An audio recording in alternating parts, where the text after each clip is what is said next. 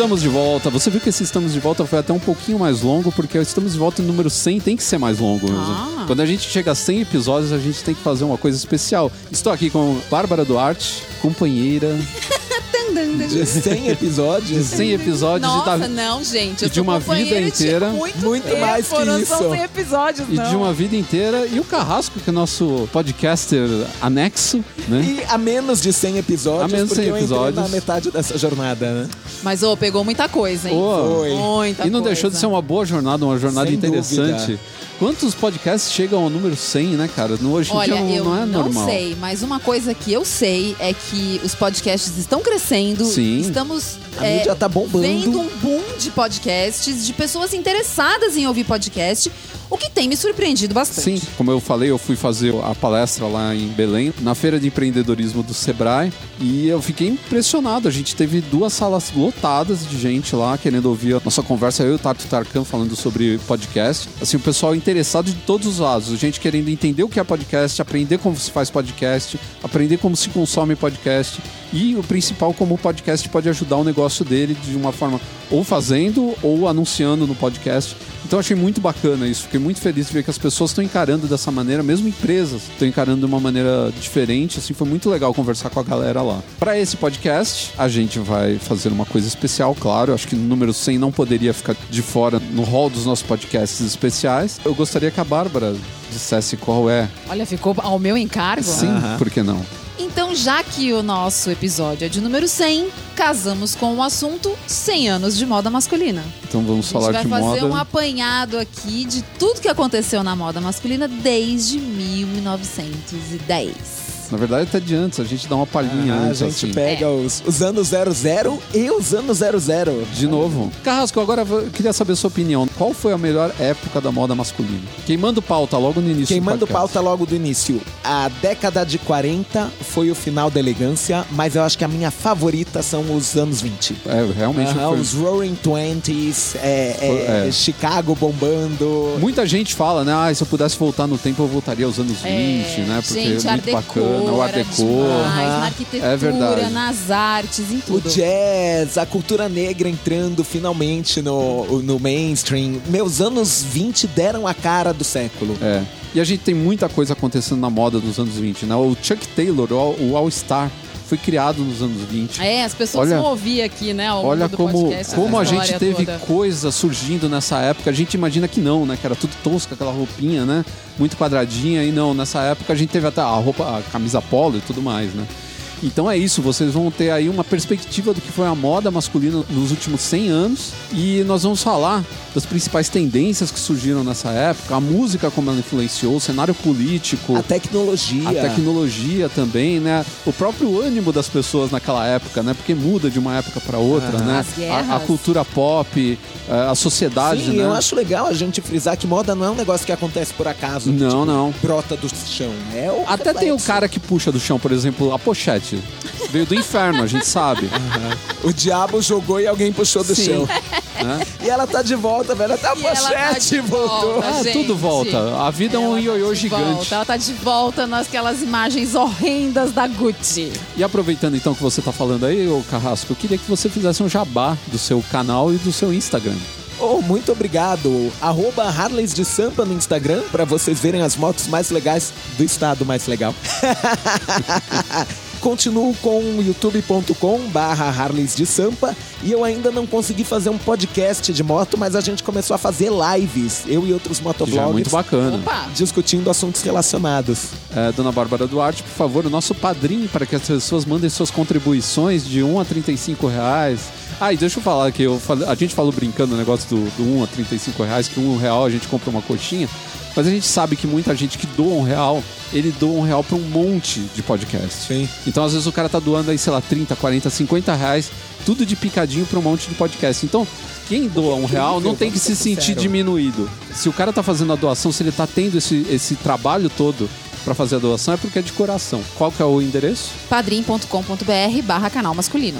É muito fácil, é só entrar lá, tem todas as modalidades de doação, é só você escolher uma e contribuir com o canal masculino para a gente continuar fazendo esse trabalho tão belo que a gente faz, porque quando eu falo contribuindo com o canal masculino, o padrinho é do canal masculino. Então você está contribuindo com o nosso canal no YouTube, com o podcast Papagá e também com o site que a gente faz com tanto carinho para vocês. E que dá um trabalhão, hein? Isso. Aliás, deixa eu lembrar vocês que agora tem nosso canal de YouTube, agora de volta, o canal exclusivo nosso. Sou eu que estou fazendo os vídeos lá com toda a alegria e descontração do mundo. Vocês vão ver como eu, eu sou um cara dinâmico. Praticamente uma Xuxa dos anos 80. Sou, é Total. loucura. É Total. mortal, é espacate, é uma loucura. Os vídeos vocês vão ficar estarrecidos com a E minha se o padrinho dinâmica. bombar, a gente vai ter até as, as paquitas. Não, dançando. aí eu vou jogar fundo verde, vou fingir que eu tô no espaço, vai ser Vai loucura. ter chroma key. Mas é isso aí, minha gente. No final desse podcast tem um anúncio muito importante, então ouçam até o finalzinho. Eu sei que vai ser longo, mas eu quero que É, vocês se não ouçam tiver tempo, tudo. divide aí em duas vezes. Isso, até em três, vai ouvindo aí Faz no um trabalho. crediário aí da Isso, crediário de podcast. Bom, mas é isso. Eu sou o Ricardo Terraz, editor do site Canal Masculino, e a gente volta depois da nossa vinheta.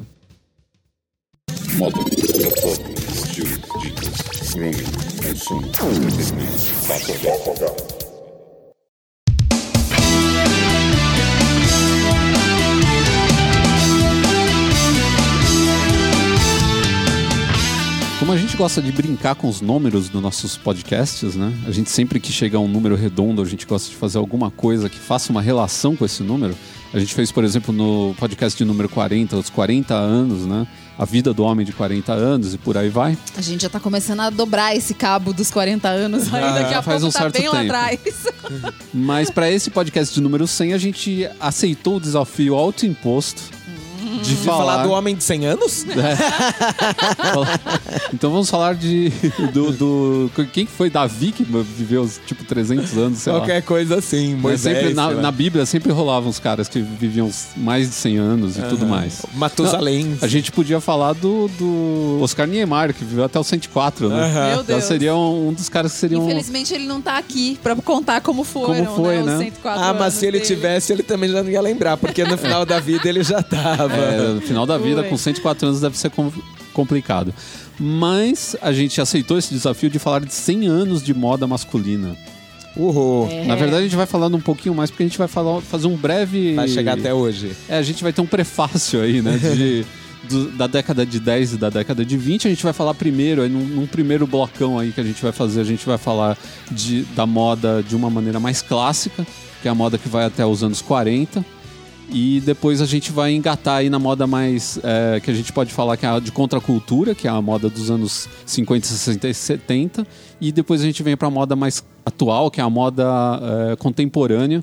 E aí eu acho que as pessoas vão conseguir Acompanhar de memória. acompanhar de memória algumas coisas, né? Não você, meu caro geração Y, que deve ter aí uns 15 anos, mas a galera que tem mais de 30, 40 anos vai conseguir se Nem relacionar começamos o melhor. episódio, já vamos falar mal dos Millennials? Agora nós vamos, não, agora é a geração, eu tô falando mal da geração Z, nem é Y, é Z.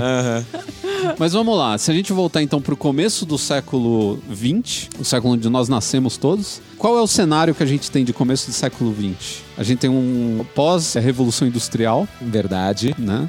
A gente tem uma guerra vindo à, à tona, né? uma, É, o a medo, Primeira o Guerra medo. Mundial. Cenário É. político todo zoado na Europa, Sim, né? Vindo e das invasões de medo, napoleônicas. né? Do- Aham. do- da- da- dessa primeira guerra aí, que na época ninguém ia chamar de primeira guerra, né? Era só uma guerra. Era uma época meio de incertezas, né? Eles meio que não sabiam o que, que ia acontecer. Ma- Mais ou menos tipo a gente tá vivendo hoje, assim. É, e geralmente quando a gente tem esse tipo de cenário, a gente tem um- um- uma influência na moda muito carrancuda, né? A roupa, ela fica muito séria, então você tem muito tom escuro, você não tem roupas descontraídas, você a roupa não é voltada, por exemplo, para passeio, é uma roupa muito mais voltada para trabalho, É. para ocasiões formais, né? Até oficiais por causa de coisa de exército e tudo Aham. mais.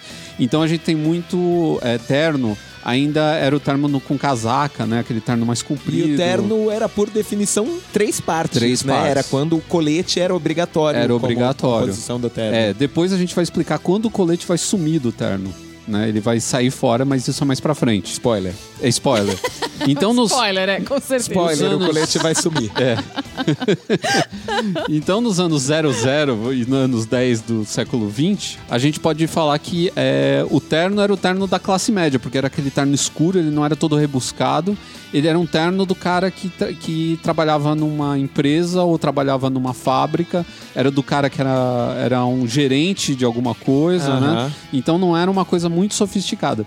Se voltar lá, a Bárbara que vai gostar de voltar lá no. no- Ah, eu Dalton adoro, Abbey. Dalton adoro. Lá eles tinham roupa pra tudo e ainda no começo do século existia isso de ter roupa pra tudo. Então Eles tinham a roupa da caça. a roupa da caça. Devia ser muito chique, porque em alguns momentos você recebia a realeza pra caçar com você, né? Obviamente, Sim. claro, meu convidado. E, e eles usavam o white tie, era a versão chique da roupa deles pra jantar.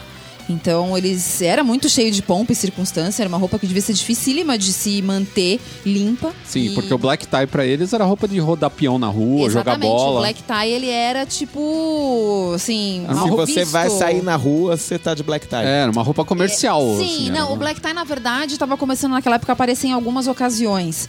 E aí, em alguns momentos, até a, até a, a- a nobreza ali achava que podia usar um, um black tie. Mas dependendo da situação, se eram pessoas muito tradicionais, não era bem visto. Tinha que ser o white tie, que é aquela coisa que parece que tem um babador, né, no Sim, seu peito. aham, tem, tem aquele cobertor peitoral. É, e posso ele parecia dizer. ser incômodo de usar, Aham. né? Porque é não muito só duro. isso, o colarinho masculino era aquele negócio alto, assim, que chegava literalmente até o final do seu pescoço, não, não Sim. era pontudo.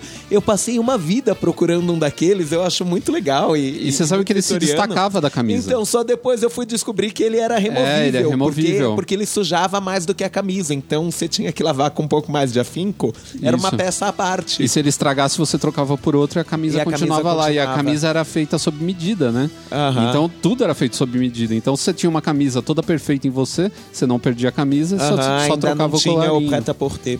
né? Então, Então, resumindo aí, no- nos anos 10, mais ou menos, 1910, a gente tinha praticamente dois tipos de traje. A gente tinha esse white eh, tie, que era chique demais e usado pela nobreza, ou em situações muito formais. E a gente tinha a classe média, Que usava o terno. E a gente não pode esquecer que foi mais ou menos nessa época, aí no começo de 1900, que surgiu uma das peças mais elegantes do vestuário masculino, que depois foi importado para o vestuário feminino, que é o trench coat, né? Ele foi criado para a guerra. Thomas Burberry criou ele para vestir os oficiais nas trincheiras, porque antes eles usavam uma roupa que era feita de lã que se encharcava. E ficava pesada feito cão, né? Então, Porque e até hoje o na trench chuva. coat tem as, as características de exército, né? Eles têm a dragona no ombro, ele tem o peito reforçado para você encostar a arma. ele é muito legal. Ele e, é muito e vamos ser sinceros, cool, ele é a né? peça que descreve toda essa primeira temporada, né? Porque até os anos 40 ele ainda era muito Sim, usado. muito usado. A gente assiste filme no ar, preto e branco, é- é- todo mundo tá de trench coat. É verdade. É bem legal. Mas posso dizer outra peça que é bem emblemática dos, dos anos 1900 e 1910? Uhum. Chapéu masculino era ou cartola ou chapéu coco. Uhum. Assim, E tinha o bolter também, que era o de palha, que era tipo ocasiões. Aham, que- Eu vou passear na, na, na, Na- beira na do lago, sabe? sim. Aí você É. colocava o bolter de cor palha. azul, eu ia de, de bolter de palha. Mas era é verdade, o coco fazia muito sucesso. É, tinha o, Coco Homburg. seria uma coisa mais dia a dia, né? Isso, Aham, e a isso. cartola se você tava num evento de gala ou se você era nobre. Eu acho que nobre usava cartola até pra, pra ir comprar ah, pão é, na padaria. Qualquer coisa eu colocava uma cartola. Deixa eu proteger minha cabeça aqui com essa cartola e pegar aqui o meu, a, a minha bengala também, que é muito Aham. chique. E um monóculo. Ah, eu meu adoro. Deus do céu. Gente, saudades dos anos. Eu adoro. Mundo era outro. Sapato de dois tons também pegou nessa época, né? Os sapatos conhecidos como Spectator Shoes, porque eram muito usados em ópera, né? Em teatro, esse tipo de Ah, que coisa. Legal, não sabia. É, então Vinha eles- daí o nome. Que pra gente é chamado de bicolor. A gente Bicolor, a gente chama de bicolor. Bicolor, né? que é mais é, é evidente, né? Mais fácil de entender porque chama bicolor do que entender porque chama o sapato da plateia. É, É. verdade. Mas é isso. Então vamos passar finalmente aí pro começo de tudo, né? É, esse um século. Vamos chegar aos anos 20, onde o jazz começou a se projetar, Sim, né? o jazz e a cultura negra como um todo, né? Sim. Você tinha mais música na rua acontecendo, você Até por tinha- conta da Aham. abolição da escravatura nos Estados Unidos e nos Sim. outros países todos, né? E o tempo que eles demoraram para poder começar a ter a cultura deles difundida e Exato, a, a miscigenação começou a acontecer mais de Exato. cultura do que de etnias, mas Sim. começou a acontecer.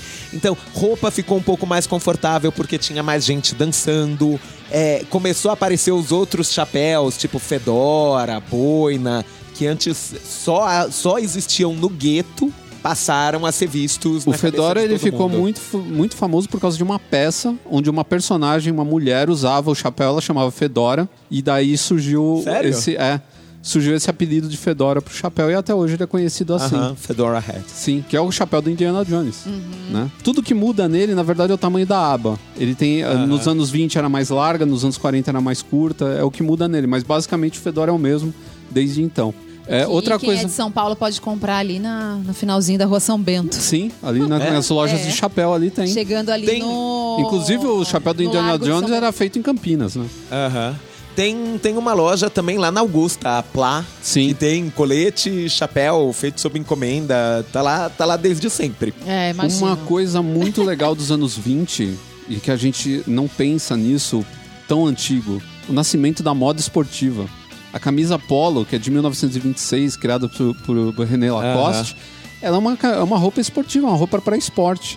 Então, É as- foi quando o esporte começou a pegar, né? Sim, porque até então o esporte era sair pra caçar ou jogar, sei lá, aquele Cricket. cricket. Era isso que era, era esporte, né? E aí começou a pegar o tênis, começou a pegar o futebol, começou a pegar o rugby, todos esses, Aham. esses outros esportes que necessitavam de uma roupa específica. Não dava pra fazer. você praticar de camisa. De camisa, de, de- pô, os caras saíam pra caçar com roupa de, de- Hoje você não iria nem no, no jantar de gala com aquela roupa que os caras saíam pra caçar. É, Era Oxford, os vegetariano da mesa, eu tenho que dizer, sou totalmente contra a caça, mas o traje de caça era é de uma elegância. Sim. Pois é. Não, os caras caçavam, Não, e era eles a chance, no caso, agora volt- saindo um pouco da moda masculina, das mulheres poderem usar calças, porque naquela hora elas podiam Aham. ir de calça, né? O que não era normal. Sim, E- e- os anos 20 foram muito modernos, se a gente Foram. parar pra Foram, pensar. foram, Eles foram. mudaram o Foram. formato do mundo. A, a É roupa... o Roaring pós-guerra, o, Twenties. po- o pós-guerra faz todo mundo repensar a vida, né? Mas Sim. a roupa masculina ela deixou de ser tão sisuda e ela passou, por exemplo, as ombreiras não eram mais tão marcadas. Elas Aham. eram bem mais é, suaves, assim, a roupa masculina se tornou um pouco não Sim, a, e, não a, e é, as calças efeminada, ficaram mas menos, menos retas também, né? Sim. Ganharam, ganharam um e, corte mais. e as cores, por exemplo, o bege, as cores claras e suaves também entraram por conta dessa do fim da guerra, que sempre vem aquela coisa de um pouco de- mais de otimismo, né? E também por conta dessa parte esportiva também, né? A roupa esportiva nunca é preta, né? Você tá no sol, praticando esporte, você nunca vai. Então isso tudo trouxe, né? É roupa já com listra, que era uma coisa. Não listras, né? De, de tipo risca de giz, mas aquela listra horizontal que você tem, por exemplo, só na gola ou só no punho, que é bem de roupa esportiva, né? Aham. Tudo isso começou a chegar nos anos 20 também. Outra coisa que a gente tem nos anos 20, que começou a mudar o panorama, são os carros que começaram a fazer sucesso, né? Sim. Isso daí ia pegar mesmo lá para os anos 30, mas os carros já aparecendo já começou a mudar a maneira que as pessoas se vestiam, porque se você sai a, sei lá, 60 km por hora num carro que não tem capota, não tem nada, você tem que estar sempre bem, bem protegido. Então jaqueta de couro já começa a fazer sucesso, os aviadores também, né? Sim, e, as mulheres de Sharp, né? o- É, muito, Muito chique. classudo. É muito Ah, e outra coisa que eu acho muito louca, né? É a época em que os cintos comaram- começaram a tomar lugar dos suspensórios. Até Então os suspensórios eles dominavam, eles eram regra, né? E os cintos eram usados de vez em quando. E a partir daí os cintos começaram a ter mais destaque do que os suspensórios e os suspensórios foram perdendo terreno aos poucos. Sim, e, e- e aí definitivamente o colarinho virou também o que a gente tem até hoje, que é o, Ah, sim. o, o pontudo sumiu, aquele que era destacável. E o, o nó Windsor, que é o que todo mundo aprende. Isso, inclusive o, o colarinho que a gente chama de Club Collar, que é aquele colarinho arredondado, ele não é pontudinho, ele é arredondado, ele era mais fechado. Então todo mundo parou de usar o Club Collar por, causa, causa do, do nó da gravata. que era muito largo e não cabia no, no Club Collar, né? Até então Aham. não, se usava o foreign hand mesmo. E em termos de glamour, a gente tem o cinema. ah, Hollywood verdade. começando a Aham, bombar. Primeiros passos de Hollywood e da Exatamente. indústria da celebridade, né? De É. você ter uma pessoa se vestindo de um jeito e todo mundo querendo a roupa que a pessoa usou. Ah, é, não, e era tudo muito, né? Não é que nem hoje que você tem câmera no celular e tal. Então tudo era. Todos os ensaios fotográficos eram todos preparados. Então, Aham. assim, tava sempre todo mundo muito, né, Muito nos trinks, muito chique. No final dessa década, a gente tem uma ocorrência triste, que é o crash da bolsa. Aham, a Grande Depressão. E começa a Grande Depressão. Na verdade, as pessoas usam o crash como sendo o momento né, do, do começo, mas é porque ele precisava de um marco. Mas na verdade, alguns anos antes, as pessoas já sabiam que ia rolar uma, uma grande eh, crise no- nos Estados Unidos e no mundo. E que isso daí ia, ia afetar muito a vida das pessoas, né? Eu acho que o crash de, de 29 é realmente o, É um marco. o marco. É. reflete um bocado na moda, se a gente para pra pensar. Um monte de, de tecidos mais baratos que antes não eram usados para vestimentas passaram a ser super aceitos. É, tinha roupa infantil na época da Grande Depressão que era literalmente feita como saco de farinha. Sim. A ponto is- disso se tornar tão popular que as fábricas de farinha já estavam fazendo sacos estampados. Olha isso. Olha. Pra mãe já comprar pensando, aí depois que eu terminar essa farinha, vai virar um vestidinho pra minha filha. Meu Deus do céu. Imagina, Mas menina, é- menina precisava de um vestido, ia lá e começava Como? a fazer bolo sem parar, né? Ah, tá vendo? Era bom. Tu já fazia, batia um rango e ainda Não, se e, vestia. e, e tudo mais. Indústria de calçado também mudou bastante Sim, a nos indústria anos de 30. calçado sofreu bastante nos É. períodos de guerra e, e de depressão. E é engraçado, né, como a- a- esse período aqui de 29, 30, ele não foi um período de guerra, mas ele foi um período que as pessoas meio que se portaram quase que da mesma forma. Aham, a, a conta crise econômica situação. foi tão impactante quanto seria uma guerra. É, calçado com sola de borracha começou a aparecer nessa época. Sim. Inclusive Tênis porque- começou a aham. surgir também. O Docksider surgiu nos anos 30. É, na moda feminina teve o, o grande marco, Foi foi o- solado de cortiça. Salvatore Ferragamo inventou esse solado Ah. porque ele não tinha material para trabalhar é, na que era época. couro, né? Que era um Aham. material E como caro. ele fazia calçado para as estrelas de Hollywood, ele Né? precisava manter um É. certo nível. E aí É, o- falou, os, opa, os cortiça ternos é o que há. masculinos, eles começaram a ficar mais acinturados. Tudo que eles podiam é, tirar de, de, de aham. tecido, assim, para ficar. As, as calças se mantiveram é, mais largas, né? Mais, mais folgadas. Os blazers, eles tinham menos ombros, cinturas mais afuni- afuniladas para poder tirar um pouquinho, né? Do. do, do- Aham, diminuir o custo, o custo do do, tecido. Além disso, a gente teve nos anos 30 outra coisa muito bacana e que reflete até hoje na nossa vida e que a gente usa, que a gente tá usando aqui agora e tudo mais, que são as blusas. Ah, um suéter, um cardigan era roupa de pobre. Não era roupa de rico. Uh, Então, o pessoal de classe média e classe média alta, os jovens, adotaram O o, cardigan cardigans. e, o- e as blusas. A malha de tricô aram, por exemplo, ela é de, de pescador. A Fishman também. É, todas essas malhas, o cable knit, né? que Eram tem aquele desenho. populares. Era tudo de pescador, era cara de tipo, veio da Noruega, o cara que era pescador usava por causa do frio. Não... Então, tipo, o cara não queria se vestir igual um, um trabalhador o- braçal. Né? Você acha que um, um cara dono de uma empresa ia se vestir com a mesma malha que o cara que era pescador ia se vestir? Mas aí os jovens começaram a trazer, porque elas eram confortáveis, dava pra você vestir por cima da polo. Aham. né? Então ficava uma coisa sofisticada, ao mesmo tempo uma coisa casual. Que foi aí que nasceu, a, a moda casual nasceu nessa época, mais ou menos. Né? De vir essas roupas assim que eram um pouco menos é, rebuscadas e, e duras, né? A moda masculina porque era a- muito é, durona, é, né? A, Muito. a roupa, a roupa formal, ela é mais... Ela é bonita, mas ela é mais muito- dura, né? é. Em todos os sentidos. Aham. Tipo, você olha uma coisa mais séria, uma coisa mais rígida, tem todos aqueles... Tem padrões mais Isso, rígidos. exatamente, Aham. Ela é. é. menos pensada no conforto. É. E se vocês me permitem mais uma menção, os anos 30 também nos deram as histórias em quadrinhos. Olha! Também. Super-Homem é do 38, Batman do 39, Mulher Maravilha do 41. E foi um momento que você tinha, ó, jogando aqui um- uma declaração polêmica, o nascimento da cultura pop. Assim, Sim, dela ser nascendo os quadrinhos, Aham, nasce a cultura extremamente pop. barata, dela ser extremamente acessível e dela ganhar um peso de, de mover a multidão de um jeito que antes você já só tinha o cinema, que não era exatamente uma atração barata. É, eu vou colocar aí um pequeno parênteses. Na verdade, a gente teria que contar aí um pouquinho antes com a literatura pulp. Verdade. Os Que pulp isso- novels também. É, os pulp novels foi tiveram um onde, onde o pessoal começou a... Ah, você era pobre e não tinha dinheiro pra comprar um livro, mas você conseguia comprar, uma Comprar um- novelinha pulp e ler à noite antes de dormir. Aham. Né? E era sempre assim, era a história de, super- de herói, não eram super-heróis ainda, né? Mas eram heróis, eram caras que, tipo Tarzan, Bucky Rogers. Buck Rogers, eram coisas assim, eram uh, sempre alguém aventurando-se em algum lugar desconhecido, né? O pessoal gostava de história de pirata, história de, de bárbaro. Sim, é, é sujeito desbravando a Amazônia. Isso. Era, era frequente. Mas E- elas eram mal vistas, como era, por exemplo, É, a não, era subliterar- Dreadful, né? Que era lá atrás, isso. 1800 Aham, não- e alguma é- coisa. ela era ela era considerada barata, mas a Penny Dreadful tinha tinha enfrentou mais Preconceito. mais preconceito. É, É, a gente tem que explicar- histórias de terror, Isso, a né? gente teria que fazer um bloco aqui só terror, pra é. Pulp e Penny Dreadful. A Ia gente ainda legal. vai falar sobre Poxa, isso. legal. Então esse é um tema bom. Guardaremos É um tema- para um próximo episódio. É. Então, uma referência visual, acho que... pros- Spoilers dos próximos podcasts. Então, duas referências visuais de cinema para os anos 30, final de anos 20 até o final dos anos 30. Duas referências visuais de cinema, eu acho que a primeira seria Os Intocáveis. Fantástico. Uhum. E a outra, o traje Zult, que era aquele traje de se usar para dançar su- swing. Gente, mas que pra mim, assim, quando eu. A, a primeira vez que eu vi esse nome, porque eu não sabia que esses trajes levavam esse nome, Uhum. né? E quando eu li o texto que a gente usou de base aqui pra, pra chegar nesse, nesse Nessa podcast, é. Eu vi e falei, não, peraí, deixa eu jogar no Google e ver o que é essa roupa. A primeira coisa que me voltou era roupa de gangster, né? É, então, a era uma- coisa que a Aham. gente Era uma roupa do Eu acho pessoal. muito legal, gente. É. Eu acho muito feio. Assim, olha, pesquisem, pesquisem, escreve- escrevam traje Zult, é Z-O-O-T, Zult Suit. Suit, suit.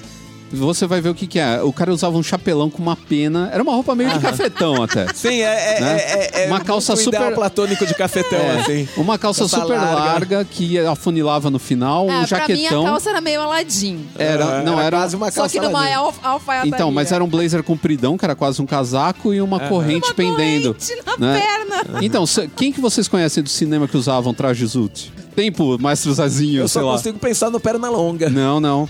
A gente tem um personagem dos anos Não. 90, o Máscara. O Máscara É aparece usando um zoot Não, eu ia falar É Dick Tracy. Dick Tracy É que o Dick tem. Tracy é dos anos 40. Dos anos do 40 começo também. Então. Então, é, Eu ia falar isso também, que se você pegar, e hoje você encontra no Comixology, papapá, os primeiros gibis do Super-Homem, na época era contemporâneo, né? Mas é um retrato do que era o, o- o- a virada dos 30 para os 40. Os paletós, os chapéus, É os legal, carros. né? É, é lindo. É, É. é- é um registro histórico. velho. Outra marca dessa época aí são os óculos aviador, foram criados nos anos 30, E a olha pedido aí, de um aviador. sucesso até hoje. Até hoje.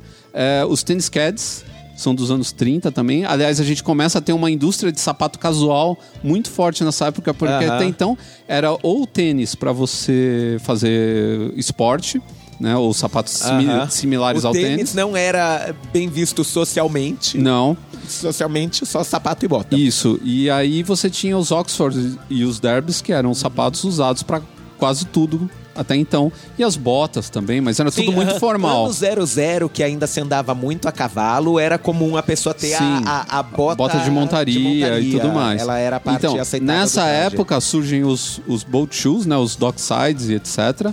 Os mocassins, os loafers, né, que são os mocassins mais chiques um pouco, né, que a gente chama de loafer aqui é, para diferenciar, mas é loafer quer dizer mocassim também. Aham. E o Keds, né? Então você tem toda uma linha de sapato casual surgida nos anos 30 por causa dessa coisa de você ter uma moda mais casual, das pessoas estarem mais relax, assim, no tipo de roupa, mesmo com toda essa. Ou até apesar de toda essa crise, porque são sapatos muito mais baratos de fazer do que um sapato todo de couro, porque eles têm sola de borracha e tudo mais.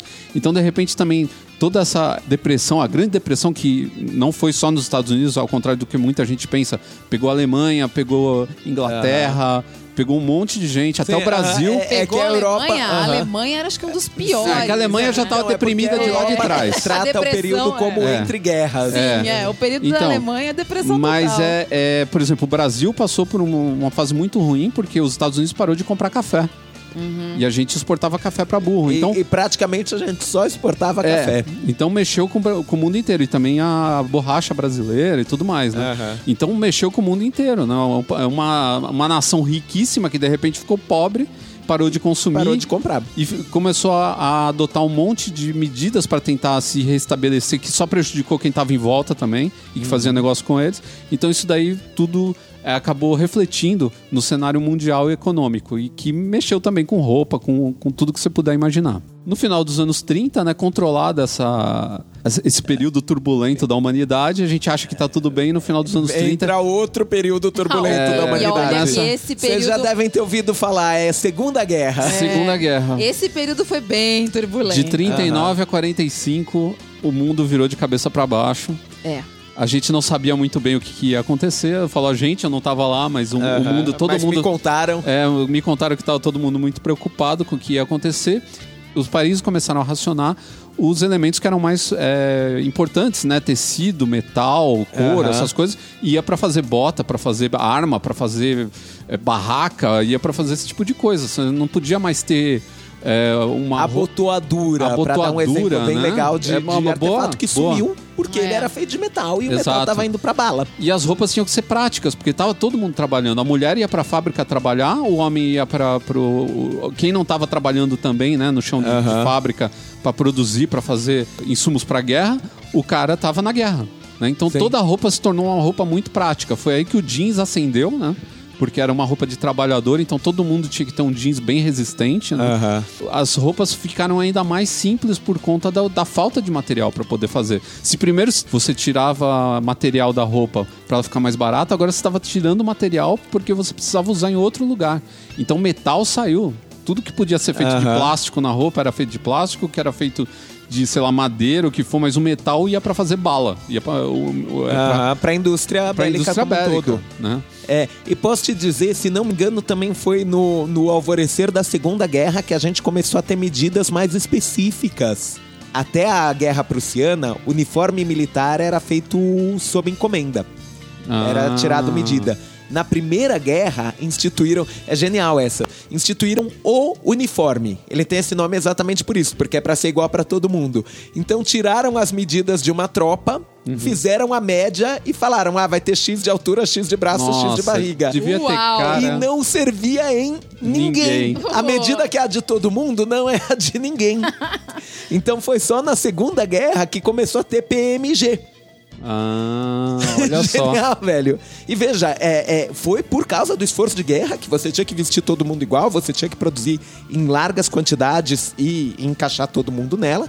Mas, velho, é o sistema de numeração, assim, é, um, é, um, é uma herança da guerra que tá aí até hoje. E foi aí Olha que o nosso isso. amigo, foi aí que nosso amigo Colete sumiu do terno. O terno Olha passou a ser o costume. Olha lá o spoiler Aham. do colete que acabou de sumir. Aham, um minuto de É, silêncio pela morte do realidade, é, colete. e na realidade, as fábricas que não produziam uniforme ou alguma outra coisa pra guerra, elas tinham que trabalhar meio que dando conta do recado de todo mundo que não tava podendo produzir, né? Então ninguém dava conta de produzir o suficiente. Outra coisa que é interessante é que as camisetas pararam de ser underwear, né? Porque os soldados Que usavam elas voltavam. aham. o, o tempo todo. Sim, eles no, no campo de batalha ou mesmo nos navios É, os marinheiros eram a os que mais camisa usavam. marinheiro era, era o exemplo emblemático assim.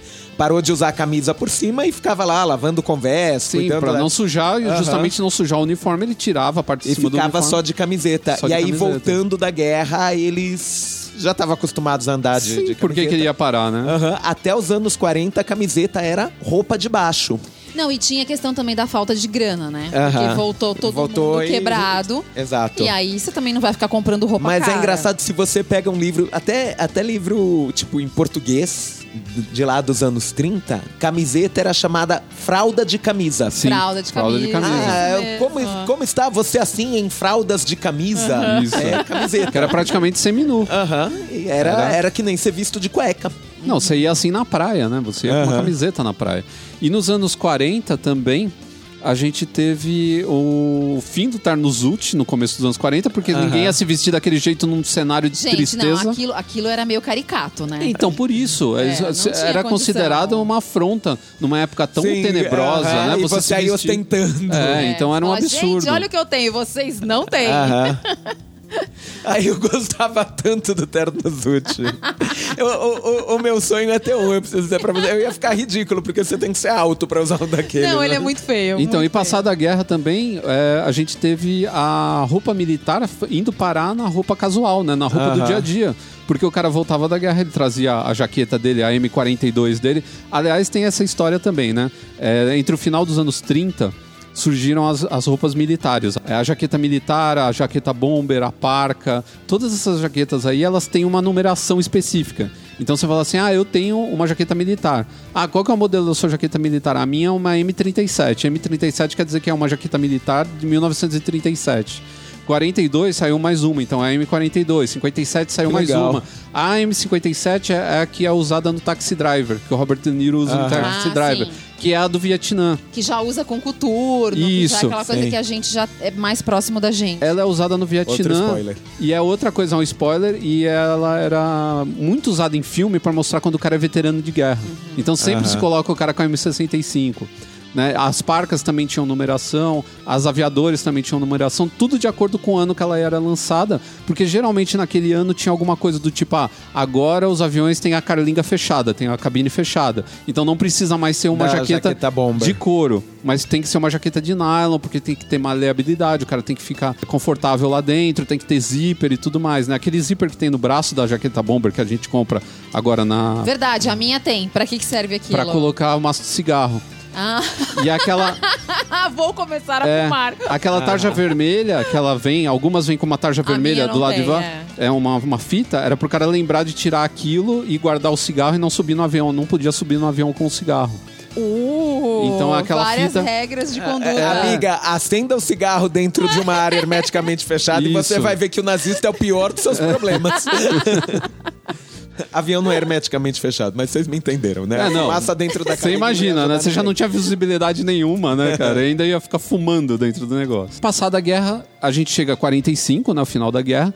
A gente chega num período onde o mundo dá aquela respirada. Então, a- o otimismo volta a reinar. E aí, por exemplo, as gravatas, que eram todas quadradonas, pretas, né? é, Sempre muito sisudas, elas passam a ser coloridas. Gravatas pintadas à mão, no final dos anos 40, eram super é, valorizadas. O pessoal adorava. Olha As- isso. é, camisa floral também começou a pegar. Então você vê que a- as pessoas davam aquela respirada, tipo, ah, eu vou me vestir um pouquinho mais descolado, eu quero ficar mais tranquilo, chega de Aham. guerra, chega de, de roupa preta. É uma E- influência e, posso do. te dizer, isso também teve um bocado de impacto na moda feminina, que Sim, durante a, a guerra a mulher tinha que usar roupa é, super prática, é, calça, camisa masculina, porque ela estava trabalhando na fábrica. Aí, pós-guerra, a gente começou a ter aquelas 50s housewives, assim, a mulher de então, vestidinho. na verdade, é, na verdade, o grande marco dessa época aí, sem me alongar demais porque não é o nosso tema, é o new look do Dior, do Christian Dior. Sim. Então ele, a, a mulherada usava aquelas roupas pesadas e, e tudo muito de lã Soturno, por causa do frio aham. na Europa tal, e saião, blazer, casacão. E porque trabalhavam nas fábricas de calça, não conseguiam achar meia de seda para comprar, porque as meias de seda viraram artigo de luxo, sumiram Aham. no mercado, porque não se podia produzir. Quando a guerra acaba, o Christian Dior cria o new look, que o que, que é? É Aquele vestido que é justinho até a cintura Sim, e de repente e tem aquela saia balão. rodadona embaixo. Sim. E aquilo fez um super sucesso. É, outra coisa dessa época, as roupas coloridas, por que, que fizeram sucesso? Bom, todo mundo foi trabalhar que nem maluco. Então você trabalhava de uniforme ou trabalhava de terno. Quem não estava trabalhando estava na guerra, estava de uniforme. Quando você volta desse cenário todo, você quer individualidade. É. Então você quer cor. Então a gravata Aham. colorida era uma maneira do executivo mostrar que ele tinha o gosto dele. Então, ah, minha gravata ela é pintada à mão de seda e tem os Aham. desenhos japoneses. Ou seja, ali tá começando a, a moda, na verdade, mostrar mais o seu estilo. Isso. Ou, Sim, ou a- aquela a, coisa. Personalidade. roupa como representação da sua personalidade. Personalidade, Ou do E exatamente. posso humor, te dizer né? outro, outro filhote meio bizarro da, da moda da segunda metade dos anos 40? Camisa havaiana. Camisa havaiana. É. É, por causa de Pearl Harbor e etc., elas, elas chegaram no- nos Estados Unidos continental. O Elvis Presley ajudou. Sim, aí vem uma segunda onda da, da, da camisa havaiana, que é por causa do Elvis Presley. É. Com aqueles Aliás, é filmes. muito E, e o prazer como de, Elvis, de né, ter aquela foi um- estampa e aquela jovialidade Sim, né? combinava com o humor do pós-guerra. Não, e como Elvis foi um ícone, né? De que influenciou tanto a moda. Bom, então vamos entrar nos anos 50? Vamos para os anos 50? Então aí nos anos Então 50... vamos acabar os anos 40, que diz, disse que é o último bastião É da, da elegância. da elegância é um exagero, Eu mas, também mas, acho. aham, tem gente elegante até hoje, graças a Deus. É. Mas, É, o que eu teria... mas até os anos 40 era outro mundo. É, o que eu verdade. diria, assim, pra terminar esse, esse blocão aqui, essa, essa parte é, dessa moda tão, tão tradicional, é que até então a moda ela só era baseada na elegância. Ela não era baseada Aham. em praticidade, essas outras coisas. Depois começou a entrar a cultura pop no meio, começou a entrar a praticidade, a funcionalidade, e aí a roupa deixou de ter esse caráter só voltado para elegância e começou a ter outros lados também, outras facetas.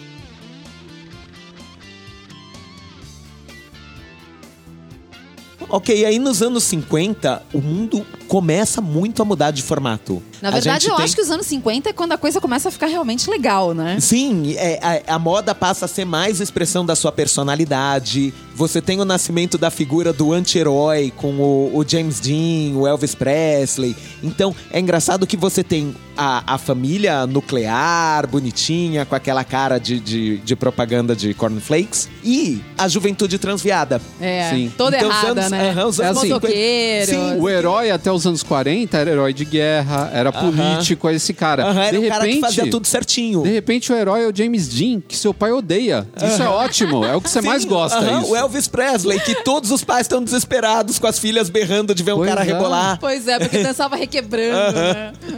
Então tem toda essa rebeldia que começa a nascer nos anos 40, nos anos 50. Na verdade, elas vêm dos anos 40. Aham, com do o- pós-guerra, Do pós-guerra. da, da Motoclubes, da- motoclubes, por favor. aham, os, os motoqueiros que tinham dentro das suas organizações uma estrutura bastante militar, eram todos veteranos de guerra, mas que exatamente porque se fuderam na guerra, estavam adotando esse formato para trabalhar dentro deles. Então, o, é, eu cheguei a falar no podcast que eu gravei sobre a Harley Davidson. Até os anos 40, as propagandas da Harley Davidson eram super família.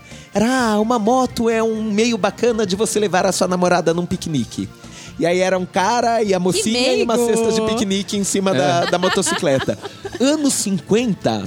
Começou a ser propaganda com jaqueta de couro, com o cara pegando a Ah, é estrada. Marlon Brando? Marlon Brando bombou, assim, figura da década. Então, Né? eu acho que é quando a coisa realmente começa a ficar mais legal, né? E o jovem passa a ter a roupa dele. Porque Sim, é então, então simplesmente uma roupa de número É. menor da do pai Isso, dele. Exatamente. Sim, eu costumo falar que os anos 50 são o nascimento da moda jovem. E o mais legal, eu tava comentando com isso, isso com a Bárbara ainda hoje, que ela nasceu do jovem, ela não não nasceu de uma necessidade mercadológica. Um- Aham. uma marca não falou assim, precisamos vender para jovens para ga- ganhar mais dinheiro. Não, os jovens falaram assim, eu não É isso quero que me eu vou usar. Igual o meu pai. Eu quero ter a minha própria roupa, eu quero que ela seja confortável, que ela seja funcional, que ela atenda o que eu preciso no dia a dia. Então ele começa a usar jeans, que pro pai dele era um absurdo usar jeans. É, porque Aham. afinal de contas era uma roupa de trabalhador. Sim, ele começa a usar camiseta, que era um A camiseta underwear. vira Que onipresente. eram as fraldas né? de camisa. de Jaqueta, camisa. que é roupa de maloqueiro e, e motoqueiro maluco e, Aham. sabe, cara de gangue, não sei o quê. Né? Então, E, e a roupa esportiva também ganha um lugar muito maior na, no uso cotidiano. Sim, Então é- você tinha gente usando é, aquela camisa de jogar beisebol. Ou até O- aqueles uniformes de jockey. Sim. Outro filme que é bem bacana, pra dar um exemplo, o Grease, nos tempos da Brilhantina. Ótimo, muito bom. Aham. E você tem os dois lados. Você tem o, o, o cara bonzinho que tá usando a- o uniforme de futebol americano. Aham. E você tem o John Travolta, todo com o cabelo cheio de que, é o- jaquetão que de eram os couro. greasers, né? Os greasers eram os rapazes que gostavam do topetão, da, da brilhantina no E do cabelo, né? cabelo Daí vem encebado, o, o né? grease, Por é, então. de onde vem o grease. O grease, né? O cabelo encebado de brilhantina. Senhor. Né? Eu, a calça jeans, a calça leves dobrada à barra, né? Aham. Eles não faziam a barra da calça, que era também outra coisa totalmente, né? Sim. Fora da- da- dos padrões, usando um sapato geralmente pesado, também um coturno, alguma coisa assim, Aham, ou até uma aqueles- bota. ou até mocassim também, eles gostavam de usar pra Ou- dançar. O recém-criado Chuck All Star. Taylor All. Star. Ah, Recém-criado bem-vindo. numas. O, o Chuck Taylor, ele fez sucesso nessa época, mas ele foi criado nos anos 20. O Chuck Sério? Taylor All Star é dos anos 20. Sério? É. Eu não me lembrava dessa parte. É, o All Star é dos anos 20, ele é bem antigo. Nossa. Que legal. Aí ele Nossa, começou- vai estar Bom, fazendo enfim. 100 anos daqui a pouco. É. Tá? Ele é um sapato de basquete, ele é um calçado pra basquete, ele foi criado mesmo. Tudo errado, né? Não recomendamos que ninguém jogue Nossa, basquete. hoje- nenhum. All-Star Olha, eu tô hoje. com um aqui sem condição. Bom, não mas dá nem era- pra andar direito na rua. Quanto mais Era pra jogar isso ou você basquete. usar um Oxford pra Ah. jogar basquete. Então É. você ia de Chuck Taylor. É melhor. Mas aí os Chucks começaram a. Não, o Chucks, eu, eu gosto desse nome. Não, eu acho legal porque os Chucks parece que ele é, É. o seu íntimo e você nunca nem é, viu é ele. bem bacana. Então, eles passaram a se tornar o, o símbolo também da juventude, né? Porque o cara sabia que o pai dele nunca ia colocar um tênis daquele no pé. Né? Então, é, isso daí foi abraçado. Não sabia o que estava perdendo. Aham. Foi abraçado pelo, pelo. E teve todo um aumento de interesse em esporte também. As próprias Aham. faculdades americanas, né, começaram Passaram a a investir. oferecer bolsa pra esportista. Muito pesado. Então todo mundo começou a usar a jaquetona, aquela jaqueta college, né? Que é aquela Aham. jaqueta tipo a bomber, só que com os braços de cor diferente, né? Sim. Isso tudo cresceu muito nos Estados Unidos nos As anos Raglans 50. também ficaram muito populares. Raglans nessa também, que são época. as de beisebol, né? São muito usados no beisebol. E posso te dizer, a moda feminina também tinha essa dicotomia. Ou a menina tava de saião, com aquele look cabelinho preso, É, ou os você já tinha a menina motoqueira, de, de, de calça e botinha. É. Então, os anos 50 foram Não, os muito anos legais. 50 foram muito incríveis. Outra coisa que assim, nasceu nos foram- anos 50, que pouca gente sabe, é o blazer como a gente conhece hoje. Porque o blazer é muito mais velho, né? Ele, o blazer jaquetão azul, com os Aham. botões de metal e tudo mais, ele é muito mais velho. Mas o blazer com essa cara hoje de jaqueta esportiva, né? Que o americano chama de sport jacket. Não, ele não chama de blazer, né? Mas era o blazer eh, xadrez, o blazer listrado, o blazer com algum tipo de padrão. Ele era usado em golf clubs, né? Clubes de campo. Tipo uma roupa para tomar um café no fim da tarde, um drink no fim da tarde. Então o blazer nasceu ali. Hoje ele foi para todo mundo usa blazer, molecada usa blazer, mas naquela época era uma roupa um pouquinho mais formal para você estar arrumadinho no ambiente mais esportivo. Aham. E não podemos esquecer também de do- duas peças super importantes que até hoje todo mundo usa. Eu acho que são duas peças assim que. É, putz, não dá pra falar de moda masculina ou de moda de um jeito geral sem lembrar delas. Que é o óculos Wayfair e o óculos Club Master. O Wayfair pegou no final dos anos é, 50 porque tinha aquela cara rock and roll, né? Aham. Todo mundo coloca um Wayfair fica parecendo que é um roqueiro, né? E nos anos começo dos anos 60, outro spoiler, né? Começo dos anos 60, é, pegou o Club Master que tem aquela armação mais grossa em cima. né? Na verdade, a gente fala o Club Master que é o da Ray-Ban, mas já existiam diversas marcas de óculos que faziam aquele modelo. Era um modelo que era meio muito comum naquela época, assim, era a cara da época, né? Se você pensar Sim, bem. E, e eu acho que o- os óculos escuros nos anos 50 bombaram muito, até por questões de tecnologia. Ele Sim. já existia nos anos 40, Só que eles eram ele era caros. praticamente equipamento de guerra Sim. ou um símbolo de status. Eles Sim, eram muito caros. Muito caros. Eles foram Quem usava era o pessoal que 50. piloto de carro, de moto, porque o Aham. cara precisava de algo para proteger os olhos. Sim. Mas assim, você comum, ah, nossa, tá muito sol hoje, vou sair de óculos, era é bem mais raro. Tinha gente que tinha Aham. óculos sim, até por recomendação médica, o óculos escuro no começo até ele era um Aham, tinha gente que achava que ele era bom pra evitar que você tivesse catarata. não, ele chegava a ser recomendação mesmo. Alguns médicos falavam, ah, você tem que usar, você tá com a vista cansada, sei lá o quê, você tem que usar óculos escuro. Então, chegava Vamos a ser ser. sincero, também recomendava um cigarro nos anos Sim. 50. Tem Coca-Cola era remédio, cara. Sim, Coca-Cola Não, mas era tipo, ah, o, remédio. o cigarro é bom pra sua garganta, porque ele faz você tossir, aí Meu você Deus. põe o pigarro pra Meu fora. Deus, é muito ruim. É muito ruim.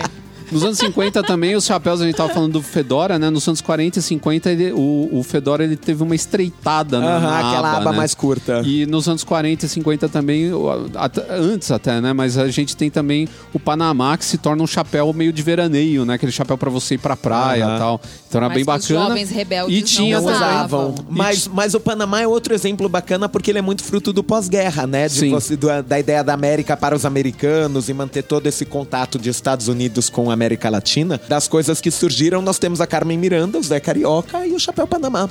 que foi uh, introduzido por causa do Churchill, que usou o Panamá quando foi visitar o canal do Panamá. E as pessoas gostaram da ideia e acabaram usando por causa disso. Nessa época, os políticos ainda influenciavam positivamente a vida das pessoas. É, Hoje isso não acontece. mais. É, definitivamente o mundo mudou de formato. Total. Se nos anos 50 a gente começou a ter uma moda jovem, nos anos 60 ela virou a norma.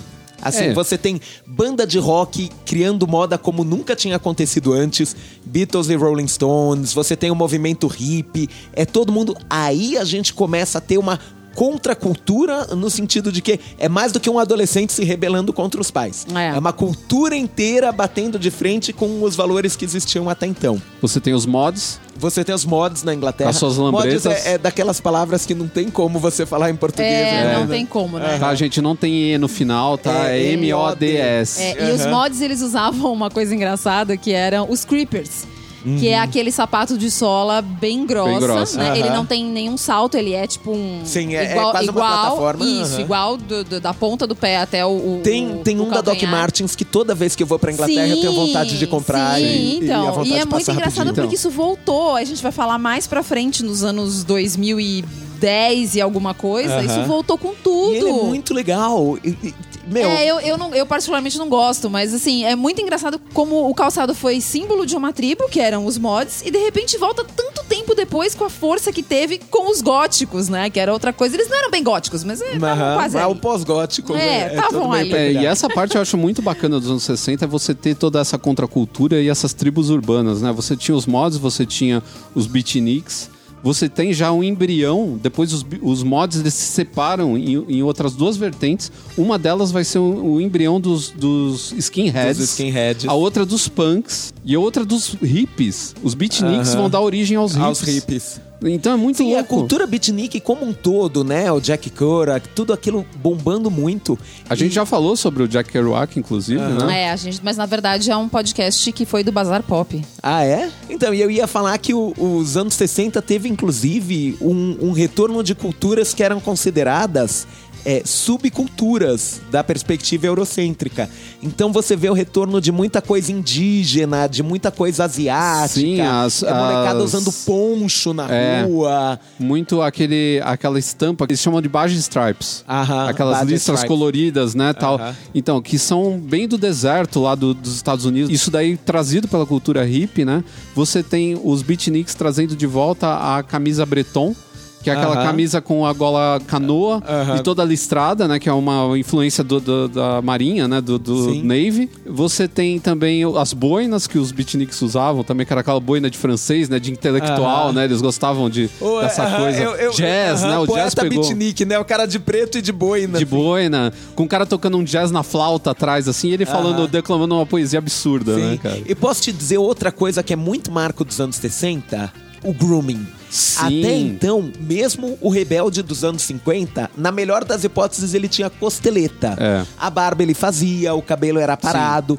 Não, o homem com 60, barba ele era considerado, ou se fosse uma pessoa mais velha, ele ficava com cara de sábio, então ele deixava crescer a barba. Mas o jovem de barba era considerado sujo, era Sujo. considerado. E aí, nos anos 60, Delinquente. você começa a ter gente deixando barba, deixando bigode, homem com cabelo comprido. Sim. É, se a gente vê foto dos Beatles daquela época, todos eles começaram com corte tigelinha, depois foram deixando cabelão, bigodão, barba. Então, foi um momento que o homem parou de dizer: ah, existe um corte de cabelo de homem e um corte de cabelo de mulher.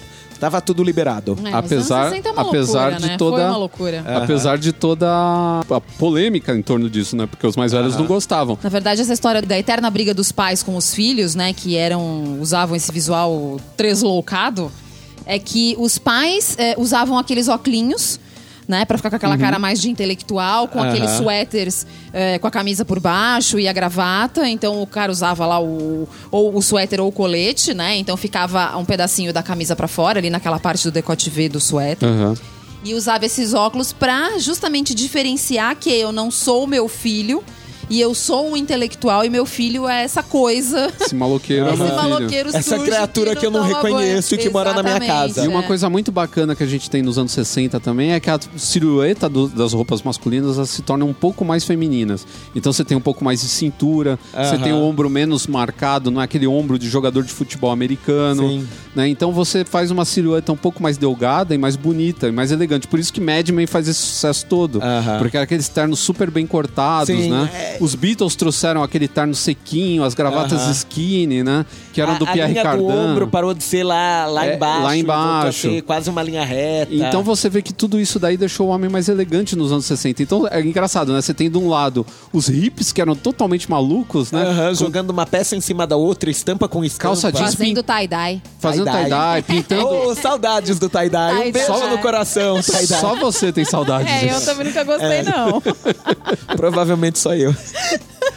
Então, Nunca usei e também, os hippies também, eles eh, customizavam roupa, né? Que foi o começo da customização de roupa. Sim, aquela de você rasgar, tinta também, de- né? desenhar, fazer É. o símbolo da paz e tudo isso daí. É. E do outro lado você tinha os caras de terno, super bem vestidos, assim, aquela coisa. Você, comissária de bordo de. de- Nossa, a roupa era impecável. Da, da Panam, né? É, Como era bonita a roupa dos homens, dos pilotos, né? Que roupa bonita, que roupa Pô, elegante. e, e posso dizer, os anos 60 também, eles, eles foram essa, esse caldeirão cultural muito porque foi um momento que as minorias tiveram mais voz, saíram às ruas. Então você vê que foi um momento que negros pararam de fazer alisamento e voltaram a usar Black Power. Olha, é São- basicamente o que tá acontecendo agora, né? Sim, É. eu- eu- E, que e curiosamente. seja um sinal de que a gente tá indo para um bom momento na Tomara. moda. E curiosamente a gente acha que o epicentro do mundo era Nova York, porque a gente tá acostumado que o americano ma- manda em tudo, mas Londres Aham. era o Sim. centro cultural do mundo. Sim. Tanto que um A moda vinha de depois lá. disso vem o punk, meu, Sim. o mundo inteiro, né? Não, mas você já tem de lá as bandas, você já tem o Led Zeppelin surgindo, você já tinha o The Who, você já tinha os Tinha Beatles, o Rolling Stones. os Rolling Stones, né? Tem tanta coisa de Yardbirds, todas essas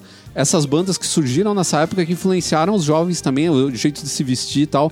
É, você tem essa silhueta também um pouco mais delgada e mais aberta a, a um, um- um homem diferente, porque a- já vem da cultura do garoto lá dos anos 50 que já se rebelou e falou: não, eu não quero essa coisa quadrada pra mim, eu quero algo Sim. novo pra mim, né? Então, quando ele chegou à maioridade, né? Quando ele chegou aos 20 e tantos anos que ele foi trabalhar, ele não queria mais aquele terno careta. Ele queria um terno elegante, mas aí você já tem novas cores de terno, né? Você tem tons muito mais vivos, assim, na roupa masculina. É, você tem bastante coisa bacana nos anos 60 que, na verdade, é, a gente tá até trazendo algumas coisas de volta, né? Aos poucos. Não, e essa parte também de dessa mudança do terno, eh, no- na verdade, a maior parte do pessoal que usava era quem meio que tinha obrigação em termos de trabalho de usar. Porque os jovens mesmos gostavam de jaqueta, Aham, de a roupa casaco, casual foi Ah, ficando sim. mais e mais onipresente. É. Mas ó, posso dizer, e aí tudo que a gente falou dos anos 60, você põe mais um zero na conta e vira os anos 70. É, os Porque anos 70 os é- anos 60 a gente já teve uma certa feminilização do look masculino. Não, nos Ele anos afinou um 70 pouco. a coisa Os anos pirou 70, total. Androginia bombando, Sim. você tem as primeiras experiências do David Bowie, você tem... Mas vamos ser justos também. A A gente, gente tem. tinha o suíte, Mas vamos se ser- não. apresentava com uns boas. Ah, sim, os caras Aham. eram totalmente andrógenos É. também. Mas vamos, vamos ser justos, a gente tem um mundo pós-Homem é na Lua. Aham. A gente começou a olhar para pro Era muita loucura. Pós-Vietnã. É. pós-Vietnã. Aham. Então você começa a olhar para o mundo de uma maneira completamente diferente. Até então você achava que o homem nunca ia sair dessa pedrinha que a gente está vivendo. Aham. E de repente você sabe que um americano conseguiu sair da- dessa pedrinha e outra ir para outra pedrinha muito menor, Aham. muito longe, muito E mais longe. finalmente acabar com a história de que a Terra é plana, né? Não, não, isso aí. Não, isso aí é essa não muito vai acabar nunca. Vai É. ter gente batendo o pé na Nossa terra Senhora. plana pro resto da vida. Porque, Então, na verdade, a ida à Lua é uma mentira, é um embuste. claro. Então, mas aí todo mundo Foi se o Kubrick voltou. que dirigiu. Foi. Todo mundo se voltou para a tecnologia, porque a tecnologia se mostrou um Salvadora, aliado. É, né? Ela parecia- porque até então ela era opressora, ela era bomba atômica, ela era Aham. computador, ela era coisa sempre. Os filmes que mostravam tecnologia só mostravam a tecnologia sempre como algo que ia te trazer algum tipo de, de De- pesadelo, de, de Aham. coisa ruim. Né? E aí você vê a tecnologia levando o homem além, né? Então você começa a ter o 2001, você começa a ter. Star Trek já no final dos anos 60 para o começo dos anos 70. Tanto que Star Trek fez mais sucesso nos anos 70 do que nos do anos que 60. quando ele foi lançado. Sim, a primeira a série clássica durou tipo três temporadas. Ela é, É, e você tem e você tem também Contatos Imediatos, que é um filme que os alienígenas não matam ninguém, não são ruins, Aham, não vêm aqui para dominar, invadindo. não estão invadindo, estão vindo fazer contato e levar uma mensagem boa, né? E posso te dizer, isso também tem um bocado de reflexo na moda. A tecnologia foi avançando e apareceu mais tecido sintético. É isso que eu ia falar. Não, É. Aliás, vamos fazer uma parte. Chega o Tergal. O tecido sintético nos anos 70 Era coisa ele de louco. foi a Ele alegria bombava. do ser humano. Era a Opa. calça de tergal e o resto tudo de poliéster, gente. Não, e Deus umas céu. Como é estampas que, que as não ia ter como fazer se não fosse- Aquilo, meu Deus do céu, porque é horrível. Então, eu não entendo. bombando. Eu, eu, eu olho umas Eu não roupas- entendo como as vejo pessoas as não morriam queimadas. Como as pessoas não morriam queimadas? Como que se acendia um cigarro e não, não pegava fogo no, Eu, numa eu imagino danceteria? alguém acendendo cigarro dentro da discoteca e todo mundo É. pegando fogo. Acho que eles dançavam tão rápido que o, o- o- não, não conseguia o. o- Mas o, o que eu acho bacana nos anos 70 é que começou uma polifonia de estilos que até então tava só engatinhando nos anos 60. Então você tem de um lado a discoteca, É. que era aquele glam, um bocado de brilho, um bocado de pedraria, e ao mesmo tempo você tinha na Inglaterra bombando o punk com a ideia do ó, tô rasgando a minha roupa, tô fazendo brinco de É. É, alfinete. mas o que eu acho mais engraçado dos anos 70, e, e, assim, toda vez que fala de anos 70, eu tenho. Eu lembro dessas, dessas fotos de quando eu era criança, porque eu nasci em 76. Aham. Então existem algumas fotos minha muito pequena no colo do meu avô, com o meu pai e tal. E era muito engraçado, porque assim, meu avô foi um homem que nasceu em 30. 30 e alguma co- 33. E foi um cara que passou por todo esse período que a gente tá falando aqui de, de história. E quando chegou nos anos 70, usava umas camisas de tergal Tá com, vendo? aquela, com aquela, ah, aquela lapela gigante, Aham. pontudinha. E assim, até meio transparente o tecido, sabe? Meu avô era aquele tiozinho Não, os anos, barbudo. anos 70 não tinha Então, limite. Gente, é, É, aham. era muito engraçado, porque você fala como é que a moda convenceu uma pessoa que passou por toda, a- todo aquele processo da moda, veio vindo, tudo bonitinho, os ternos bonitinhos, isso aqui, de repente, passou lá pros anos 50, pros anos 60, e aí usou uma camisa dessa. Você fala, como é que convenceram esse homem Não convenceram. a Eu usar vou te isso? explicar. Você quer uma explicação? Qual? Roupa sintética, preço barato. Hum, pode Todo ser, mundo começou nunca a ter- tinha pensado Ele não nisso. tinha uma opção do jeito que ele gostasse pelo preço daquela. É? Pode ser. É que Então- ele não tá mais aqui, eu não consigo É, mas é isso ele, mas- mesmo. O cara tinha. Até então, o que, que ele tinha de roupa barata? Camiseta e jeans. De repente o cara aparece pra ele e fala: Ó, essa roupa bacanona, essa camisa super moderna, com uma lapela menos que a de camiseta. três palmos, custa menos que uma camiseta. Compra uma camisa dessa. O cara fala, pô, eu quero estar na moda. É verdade. Sabe? Aham. E começou eu esse. consigo realmente não consigo imaginar meu avô usando camiseta, porque eu acho Sim. que eu nunca vi ele de E camiseta. no final dos anos 60 pro começo e metade dos anos 70 começa esse conceito de estar na moda. Uhum. Até então as pessoas não tinham uma consciência do que era a moda. Né? Não, se, não existia. A revista de GQ era, era uma revista para cavalheiros e tal, não tinha essa coisa toda de moda, né? Sim, e, e a ideia de que a moda tem temporadas. assim, Temporadas, e uma né? Coisa... Roupa de verão, roupa de inverno, não tinha isso. Antigamente você pegava um monte de roupa, juntava tudo, era inverno. Tirava as roupas, só ficava de camiseta, era verão. Pronto. Era essa a explicação, sabe? É. Então não tinha essa, essa coisa. O fast fashion praticamente nasceu nos anos 70.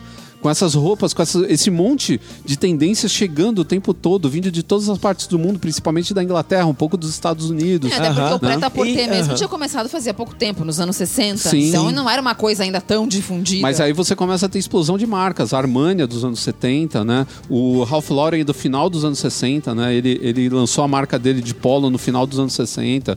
Então começam a ter marcas masculinas, pessoas Lançando coleções. lançando É. coleções, né? Fazendo desfile. O homem começando a ver a roupa dele em destaque, porque até então só mulher, né? Eh, Tinha. É. Você tinha estilistas tal, mas não era, era uma coisa muito exclusiva, não era uma coisa main- main- mainstream, né? E ao mesmo tempo você tem lá na, na Inglaterra pessoas tipo a Vivienne Westwood. Westwood fazendo é, Roupa a com- moda caralha, né? Tipo, tô, pondo isso. rebite e alfinete em tudo. E alfinete em tudo. tipo, pra que costurar se eu posso passar um alfinete? né? E nasce a moda punk, né? Porque gente, até vocês- então. Eu quase comprei um cinto da Vivienne Westwood uma das vezes que eu tava ah, ela é demais. Aham, ela é, muito legal. É, muito legal. E ela tá viva até hoje, Tá. né? E tá até, viva ho- até e até hoje ela é hoje. transgressora, assim, as roupas que ela faz são muito diferentes, assim, muito... É. Então, mas a- essa moda punk é muito louca, né? Porque se você parar pra pensar, até então não existia uma roupa do punk. A roupa do punk era a mesma de qualquer roqueiro, era Sim. uma calça jeans e uma camiseta E, e... e- Que, e na foi verdade muito- é a roupa do Ramones. Do Ramones. né? Aham. Quando você fala Fala da em- roupa comum. Ramones do é a banda punk, mais trend de todos os tempos. É, quando Aham. você fala da roupa não montada do punk, você tá falando de Ramones, que é o, o, de novo, o Que o, All-Star, aham, o a Ramones calça era, jeans. era o máximo da música punk e o Sex Pistols era o máximo da a moda estética punk, com certeza. Mas que veja, não é, eu- eu- hoje em dia tem um monte de gente que fala que, ah, que era um punk de boutique porque tava aí só pra vender moda, mas não, es- essa era uma moda que era toda feita pela premissa do movimento punk, do faça você mesmo. Tipo, eu quero um- uma revista que fale o que eu quero dizer, não sei fazer revista, faça um fanzine. Eu quero uma roupa É que que, acho- descreva Não, o meu o modo punk- de ser. Não o sei punk era um costurar. blogueiro dos anos vou 70. Prender, aham, Então, vou eu acho, tudo que, com alfinete. eu acho que, na verdade, o Sex Pistols ele foi o. A versão rebelde do que eram as bandas de hoje, as boy bands, vai, que são bandas montadas. Ali foi montado, ali foi tudo, tudo pensado direitinho pra se vender a roupa. Sim. Obviamente, eles eram punk- revoltados, eles eram. O surgimento do punk, ele Mas- não vem de revolta. Ele, na verdade, ele vem, ele vem até de, um- de uma coisa que é meio um conformismo.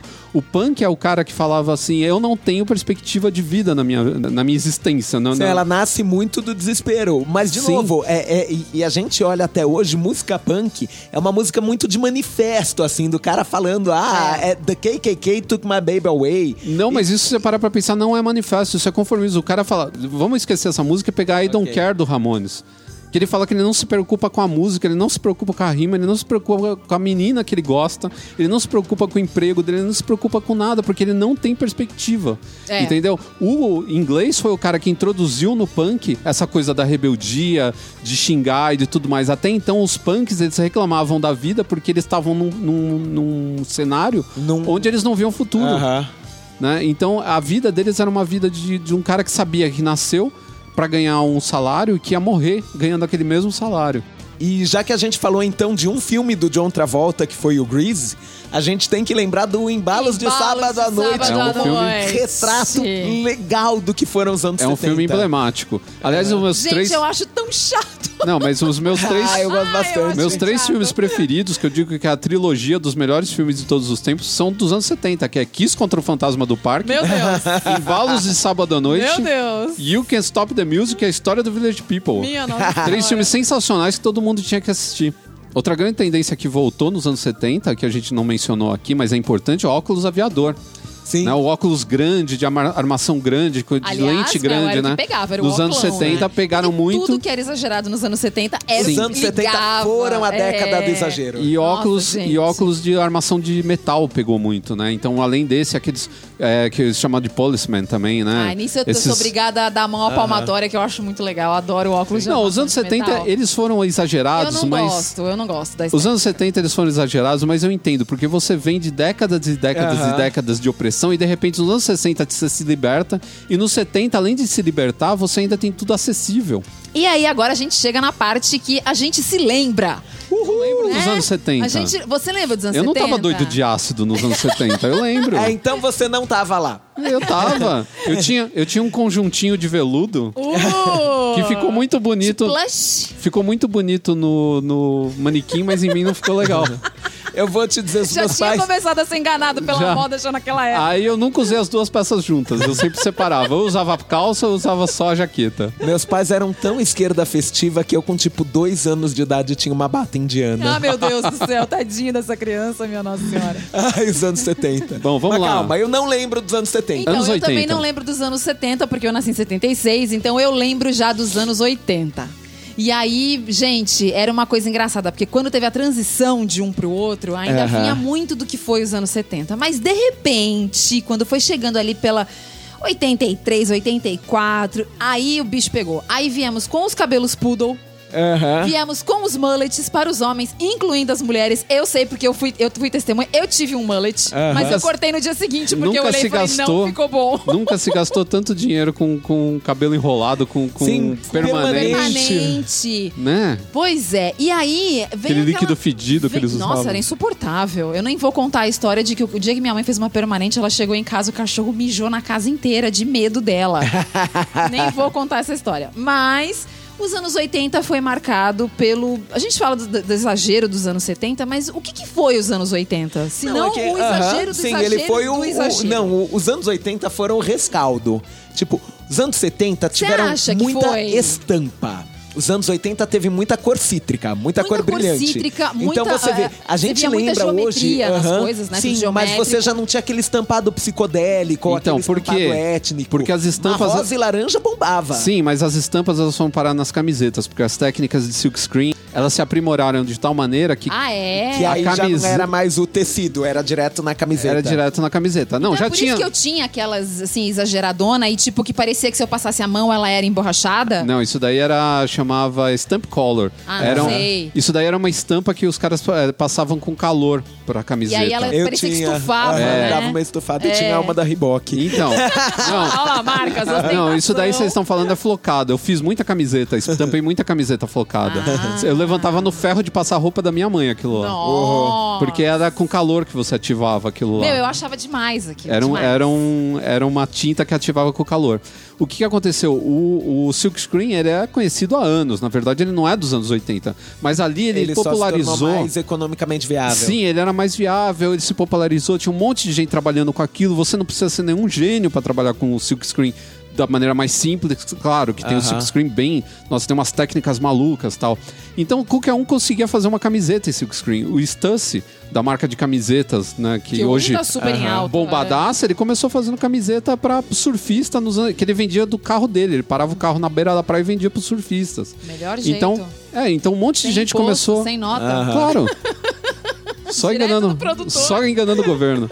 E aí o que, que aconteceu? Um monte de gente começou a produzir camiseta e quanto, quanto mais psicodélico fosse o desenho, psicodélico não, mas tinha que ter alguma coisa, Chamativo. uma mensagem, uma Era isso que eu ia falar, O caveira, que precisava ter, na verdade, eram frases. frases, um cara surfando era legal, Isso. o Gente, surf. Vocês lembram do Wham com Choose Life, né? Isso.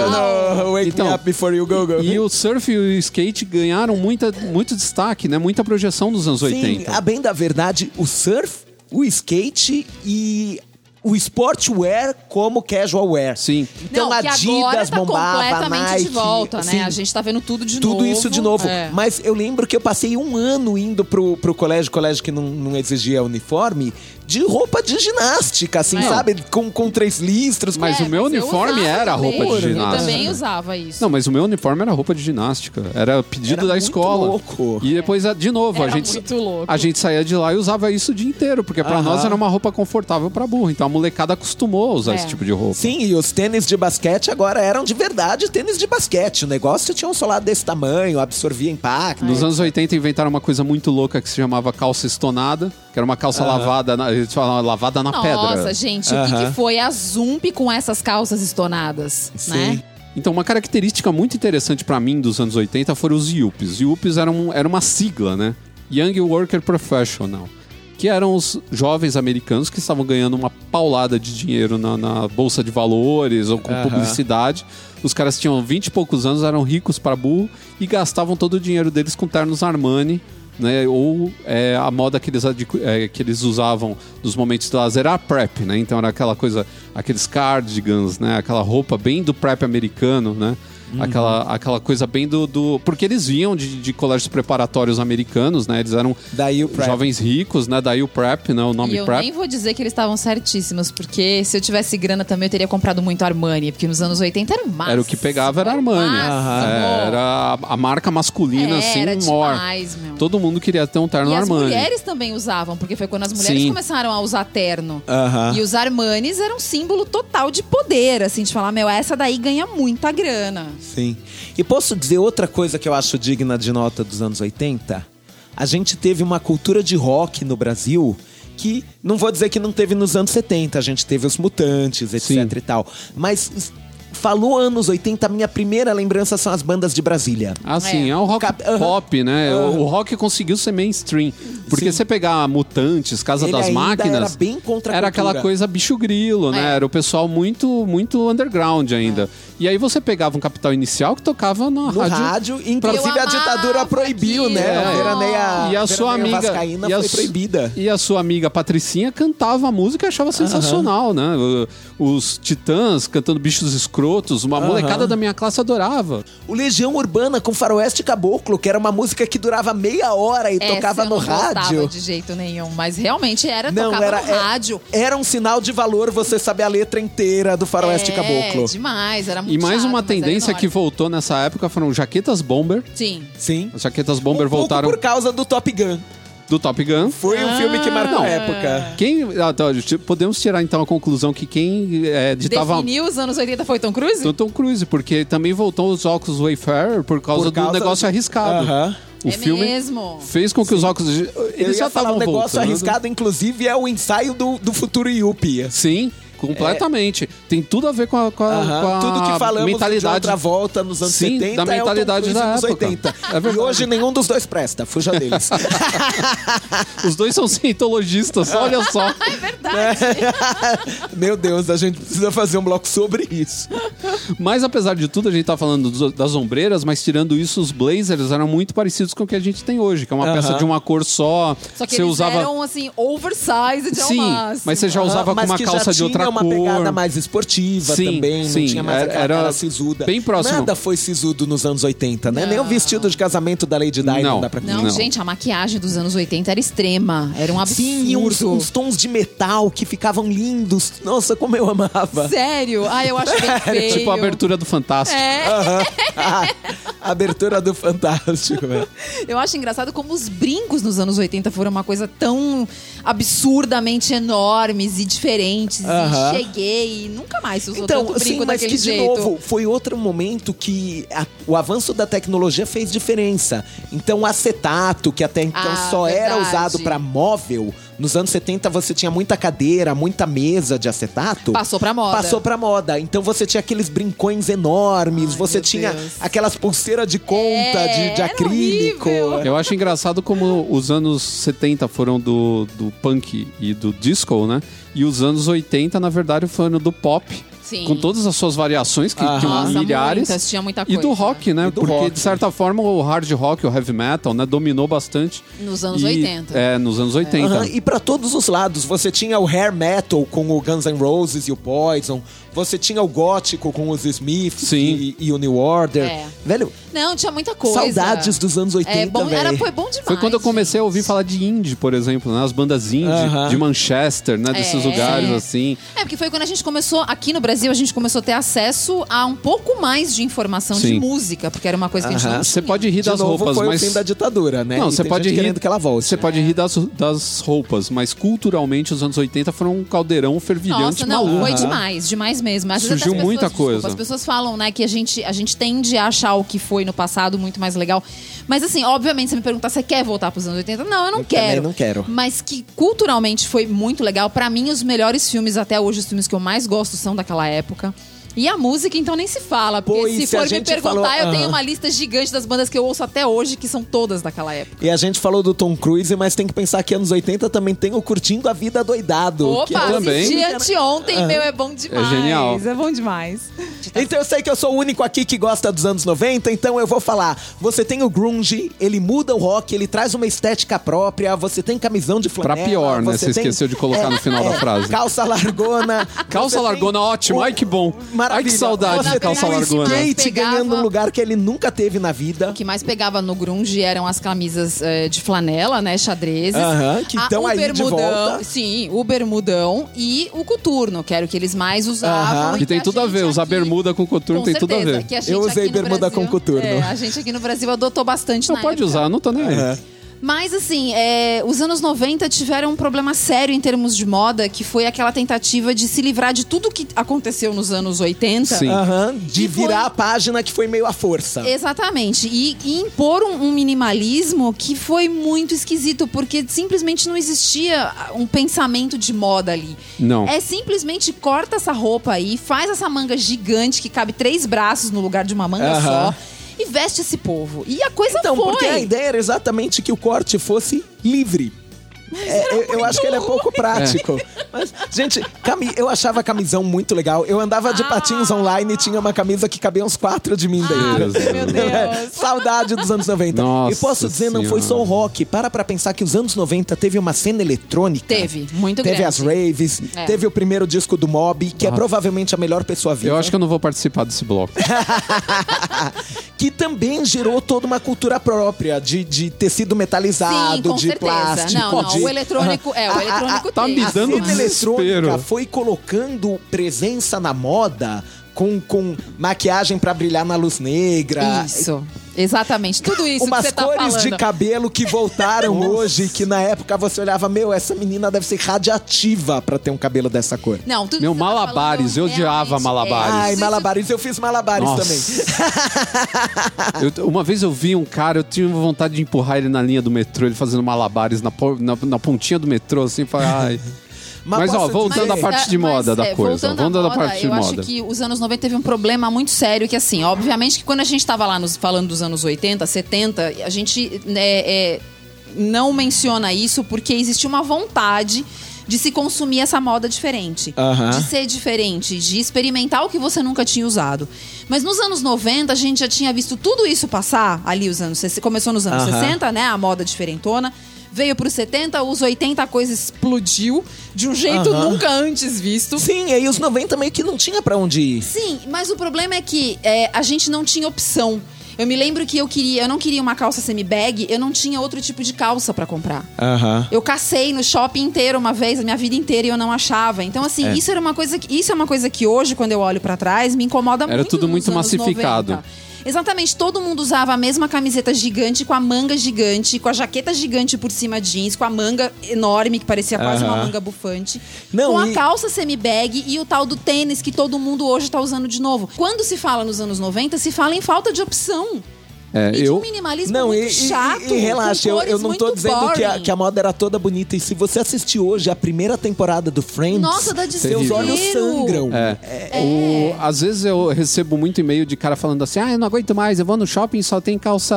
Só tem calça skinny. Eu falo, se você acha que você não tem opção de roupa hoje, meu amigo, volta, Volta pros anos anos 90. 90. Você vai pra é você ver o que, que era. Mas Porque assim, o dizer, cara, gente, às vezes a- ele a vai Gwen numa loja só. no começo do No Doubt, Nossa, que ela usava calça larga e a, blusa curtinha o umbigo de fora. Eu achava ela linda. Nossa Nossa, eu já fui perdidamente apaixonado pela Gwen Você Stefani. precisa Pelo ser exorcizado, viu, meu filho? Mas ó, Ó, vou- não, vou te falar uma coisa boa. Uma coisa é- boa dos anos 90. Vou falar uma. Tricô. Opa, verdade. O tricô bombava. Mas deixa eu falar uma coisa. O tricô só começou a bombar da, me- Da metade pro segunda final. metade Sim. pro final. Na verdade, eu lembro antes muito ele bem já porque eu acontecia no usava. grunge, mas era um tricô meio zoado. É. É, Era podre, O na cara verdade. pegava de um É, mendigo na largo, rua. aham, Você você dava pro seu gato brincar e depois você Isso, vestia. Exatamente. Eu me lembro muito bem dessa época porque eu tava na faculdade. É. E foi quando rolou a transição de que eu precisava de uma roupa menos é, casual pra poder trabalhar. E até chegar na roupa formal, que era o, O terno, esperado. né? O, Aham, o o é. Mas quando a coisa começou a ficar mais justa no corpo, eu lembro que eu surtei. Eu falava, eu quero, eu quero, eu quero essas calças. E, e veio a tecnologia do stretch. Aham. Claro, não era o jeans que a gente tem hoje com stretch, eram calças coloridas, porque não se tinha essa tecnologia. O jeans Sim. não era possível ser feito com stretch naquela época e ter uma Mas lavagem o tecido, legal. que- de novo, a tecnologia Mas, influenciando a moda. gente, foi muito legal, porque, tipo, a roupa começou a ficar mais próxima do corpo e, e eu comecei a ter umas camisas que, tipo, eu olhava e falava, gente, olha, eu sou gente. Eu tenho cintura, né? É, Olha sabe? a minha perna aqui. É, ficava muito legal. Então, assim, eu lembro muito bem disso. E se você assistir Friends do começo até o final, você nota essa, essa É. mudança, assim, É um- claramente. nossa, é, um, Clara. é uma jornada ali. É, uma É. jornada da moda. É muito louco mesmo. E aliás, falando em Friends, o, o corte de cabelo da Rachel ficou tão famoso que falava: Eu quero fazer um Rachel. É, com É, certeza. verdade. E ela diz que ela odiava, né, o cabelo. Sim, que foi. E eu acho muito engraçado porque hoje em dia você tem os cortes. Você chega no. Ah, eu quero um undercut e tal. E eu olho os cortes do- dos homens nos anos 90 e falo, meu, como é que o cara explicava isso pro barbeiro? Eu fico me perguntando quem nos 80 fez o primeiro Era o mullet. cabelo do Jason. Lembra mas- dos, dos carinhas do Barrados no Baile? Aham. Era aquilo eu que tinha pegava. um amigo no colégio que andava com a foto do Brandon na carteira pra chegar no salão de beleza e falar: Eu quero meu cabelo assim. Jesus. Jesus, que. Pobre homem. Não, mas é. e Zé, o se pior é que. ouvindo, um beijo no O coração. pior é que ele não querido. tá errado, porque hoje eu falo pros caras, eu falo, ó, você quer um corte bem feito? Pega uma foto da, da do corte que você quer e mostra pro cara. Hoje você põe no É que celular. hoje você não precisa dar Aham. foto na Isso. carteira. Põe no celular. Celular. Fica com foto de homem no celular também, dependendo do cara, não pega bem. A gente descobriu isso porque alguém num trabalho em grupo, tipo, foi pegar a carteira dele, abriu. Velho, você tá com uma foto do cara do Barrados no baile na sua Falar que carteira. eu queria esse cabelo. Mas, ó, posso dizer outra tendência dos anos 90? Eu gostava das teve- camisas de flanela. Sim, eu camisa gostava. de flanela. E Até ela hoje eu uso e e gosto. ela Também gostava, legal, só que você é não legal. gostava delas largas daquele jeito. Não, larga daquele jeito. Mas o que eu ia falar é que a gente teve também o Britpop, que fazia uma releitura do- dos anos 60 da Inglaterra, dos mods, do- dos terninhos. Não vou falar do Oasis, porque o Oasis era uma banda zoada, mas você tinha o Blur, você tinha as meninas do Elástica, que usavam uma roupa que tinha um corte europeu, que, que remetia às décadas passadas, mas que tinha uma cara mais indie, que, que dava uma pegada. Então, mas isso já foi a segunda metade dos anos Aham, 90, sim. quando já começou a, a rolar esse a roupa negócio. voltou a se ajustar no corpo. É, não voltou a se ajustar, mas já tava melhorzinho. Já tava no assim. caminho. Porque teve uma época que foi terrível, que foi a época que o hip hop mandou muito. Por exemplo, Ah, os anos verdade. 90 foram os anos do boné. Todo moleque usava um diabo de um boné. A gente tinha um amigo que ele deixou de entrar numa casa noturna porque os caras falaram que ele tinha que tirar o boné. Ele foi embora pra casa. Ah, é verdade. Eu Ele não aplaudo os dois. O- a, a casa noturna pelo bom senso e o seu amigo pela integridade. Ah, não. cara. Isso não é integridade. Você gastou dinheiro pra chegar no lugar e tudo mais, você vai voltar porque você não pode ficar com boné. E quem é que sai no, no- da- vai pra uma balada de boné, pelo amor de Deus. É, boné, eu vou te dizer que foi o, o, o pecado que eu É nunca o cometi. do Borogodó. Ele Eu ficou- adoro o chapéu, eu odeio o boné. Ele ficou traumatizado que uma vez um dos caras que a gente mais achava zoado na balada, ele tava encostado assim, só olhando a galera, o movimento. Aí esse cara que é o maior zoado na, na, na balada, assim, encostou nele e falou assim: Pô, eu sei, cara. Quando eu venho de boné também as mulheres não olham pra mim. Vou resumir a década de 00, como fala o nosso amigo Que Carrasco aqui. seria anos 2000. Os anos 2000. Porque a gente já teve um 00 nesse programa. Sim, já teve um 1900. 00. Então, os anos 2000, a primeira década dos anos 2000, eu vou redefinir ela. Na verdade, eu vou de- defini-la com três palavras: metrosexuais, sapatênis, xadrez, Uhul. Você É, esqueceu de aham. falar da cintura baixa.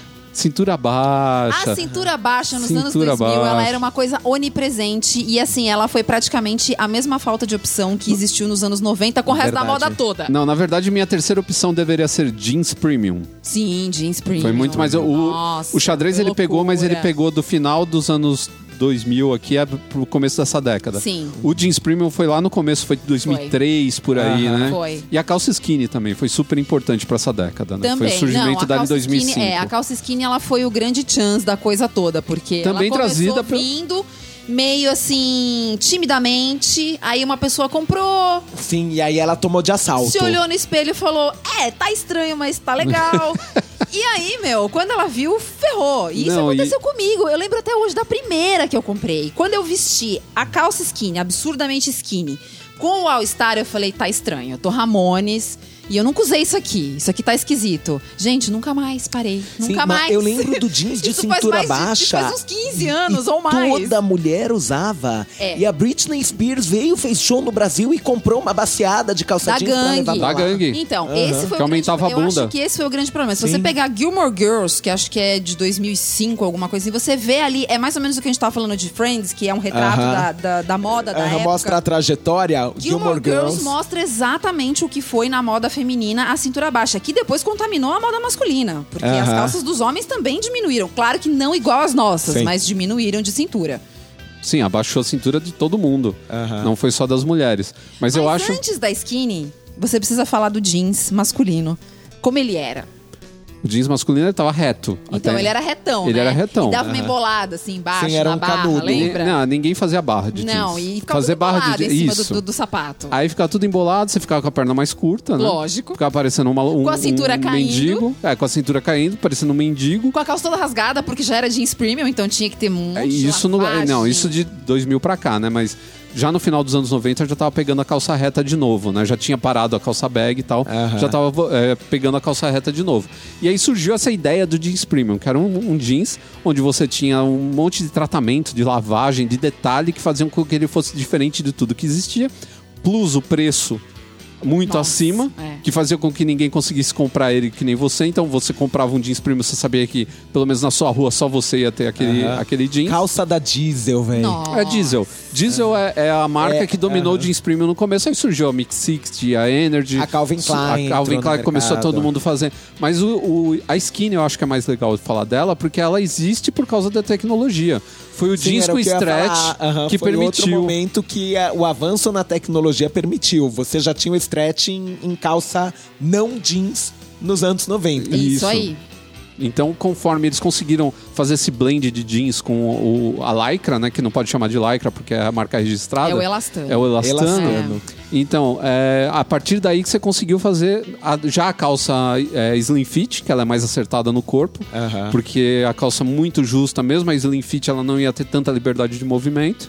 E aí depois a skinny que você consegue fazer uma roupa de bailarina pro cara se É. você quiser de jeans. Pois é. Que ele vai usar e não vai sentir nada apertando os bagos. Ah, não, tem gente que aperta, não pode ser, cara. Eu Olha, vejo eu não umas sei, fotos. como eu não tenho isso que aí, me dá eu- medo. Eu, não posso dizer, mas eu tô com uma aqui agora que, ó, meu, super apertada e é, meu, de E- boa. Aham, você pode, confortável. pode abaixar, levantar, sentar, ficar de pé, correr, fazer o que você quiser. Ela é bom. justa, mas ela não impede os movimentos. É, muito bom. Falando como um motoqueiro, eu também gosto muito dessa tecnologia aqui. Isso de subir na moto, descer na moto. é- Não fica cofrinho aparecendo. Aham. É, então, porque aí subiu, né? Nos anos 2010, do- da década de 10, dos Aham. anos 2000, a, a cinturinha subiu, Deu uma né? subidinha. Graças Até a porque, Deus. vamos ser sinceros, anos 00 ainda viveram um bocado daquela hipererotização que a gente teve nos anos 90. Sim. E aí chegou uma hora que falaram, ó, para. Para de ficar pondo banheira do Gugu, para de ficar é, cortando jeans tão baixo que você tá quase vendo os pelos da Nossa, menina. gente, chegou nesse nível, eu me lembro dessas. Então aí os anos 00 deram um basta. Nunca se fez tanta depilação brasileira, Brazilian É, Wax. e assim, wax. vamos falar a verdade, era uma calça que só ficava bem em pessoas absurdamente magras. Porque Aham. qualquer gordurinha que você tivesse ficava. Virava aquela borda de cheddar. Fora. É, É, então. era horrível. A calça skinny até hoje, ela é pra pouco. Hoje a calça slim fit, eu acho que é o corte mais democrático dentro dessas mais afuniladas. A reta ainda funciona pra todo mundo. Principalmente Uhum. o pessoal que quer um, troque, um toque um pouquinho mais retrô, né? Tem a galera que gosta desse visual meio lenhador, tal. A reta fica bacana, põe É, uma sim. botona, tal. Agora pra mim de tudo o pior foi o diabo do sapatênis, cara. que apareceu Ah. O sapatênis é o anticristo. Ele meu, veio. ele é não o tinha aquela história de que o mundo ia 2000. acabar no ano 2000? Cara, então veio o sapatênis. o bagulho apareceu. Era isso que a Bíblia tava falando. O, o bagulho apareceu no final dos anos 90 e tá aí até hoje. E tem, tem gente Quem que. explica? né? Não, e eu, e eu- eu vejo, às vezes, eu pego. Outro dia eu tava vendo um vídeo no YouTube falando de sapatênis, os caras falando mal, né? Era um vídeo de moda, os caras falando mal do sapatênis. É óbvio. E assim, pessoas revoltadíssimas. Parecia que eles estavam defendendo. Defendendo o sapatênis nos comentários. Como se fosse o Bolsonaro ou o Lula, sabe? Assim, uma coisa louca, assim. É, Parecia que o cara tava defendendo. Não, mas eu acho engraçado como se conseguiu colocar na cabeça das pessoas, dos homens, né? Afinal de contas, o sapatênis é pros homens.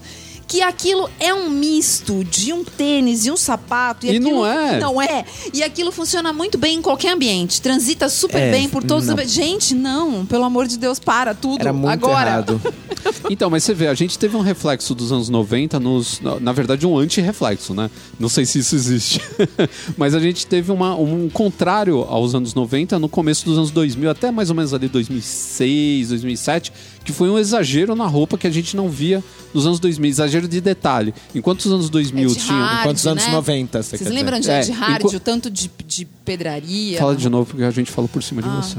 Vocês lembram de Ed Hard, o tanto de pedraria e de Isso. strass e de... Strass em camiseta é, de homem. Era horrível. Nossa, era uma ah, Você vê Swarovski, não- ninguém fala mais, né? Capinha de celular com Swarovski, É, né? Nossa, e Swarovski nos, nos anos 00 tava fazendo todo tipo de promoção, né? Ah, lançamos um perfume, faz É. um frasco de Swarovski. Era lançamos um carro, cobre o Qualquer carro coisa, de Swarovski. meia de Swarovski. Vocês não É lembram que chegou a sair um celular? Saiu um celular, eu Carrinho. lembro. Né?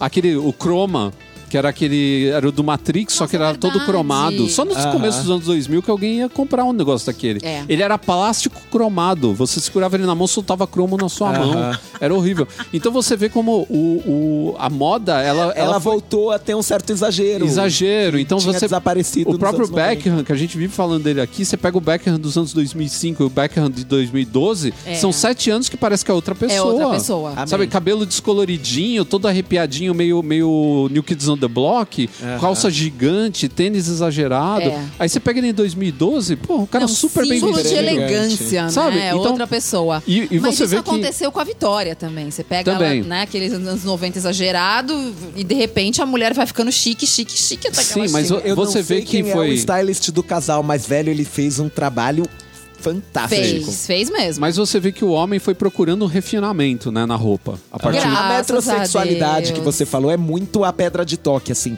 Foi um momento em que o homem parou a, a- a- passou a ter mais critério na hora de se vestir. Seguir a moda, mas olha, tá, o que na moda cai bem em mim, o que É. vai funcionar melhor. Eu acho que, na verdade, o começo do- da metrosexualidade, que é ali os anos 2000 até 2005, foi a parte ruim. Porque, tipo, veio tudo de uma vez. Aham. Então o cara queria usar, ah, eu quero usar chapéu com echarpe, com jaqueta, com, não sei, com suspensório. suspensório. Era tudo junto com uma camiseta do Ed Hard, com um tênis todo colorido, com uma Verdade, calça. o, o- começo foi meio mal Foi ruim.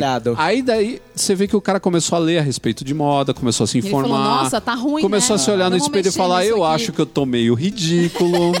As Eu pessoas estão dizer- apontando pra mim na rua. E, e isso é outro exemplo. Não do deixaram a entrar na Disneylândia.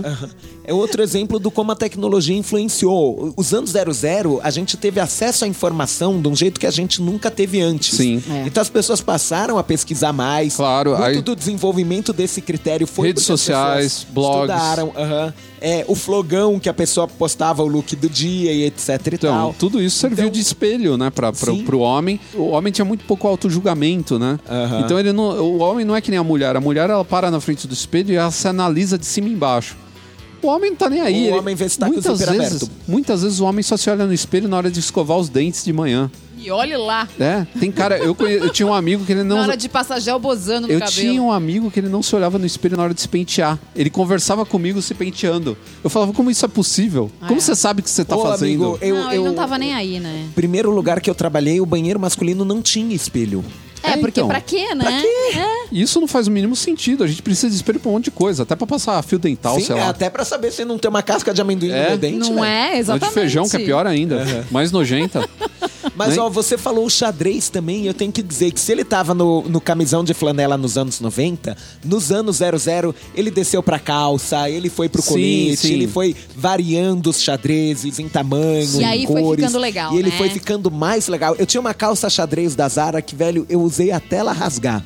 Dá uma raiva quando acontece isso. Outra coisa que a gente começou a ter mais é sobreposição de roupa, né? O homem era muito básico, era um moletom por cima de uma camiseta e uma calça jeans. Aham. Aí começou a aprender melhor a fazer sobreposição. Um exemplo bom é o Hit Conselheiro Amoroso com Will Smith. É uma boa maneira de você ver ali a sobreposição que ele usa muito blazer com uma camisa aberta com uma camiseta por cima, tal. Foi uma sobreposição que foi muito usada naquela época. Também é metade de anos 2000 ali do 2010, né? Entre é, eu me 2000 e lembro que 2010. quando o Supernatural começou em 2000 e Que também a sobreposição- 2005, alguma coisa assim. Eu lembro que eu olhava aquelas roupas e falava, olha essas jaquetas É, que eles estão então. usando, que demais. Aquela coisa bem e posso rústica. dizer, a E ali sobreposição... começaram as botas também, né? Uhum. Ali começaram as botas e os homens começaram a prestar atenção que existia um calçado diferente, que era legal, que era caro, mas que falava, poxa, Aham. faz toda a diferença na Sim, minha se o roupa. sapatênis foi a desgraça, a bota foi uma Foi coisa que voltou salvação. muito nos anos 00. Sim. Do coturno aos outros tipos de bota.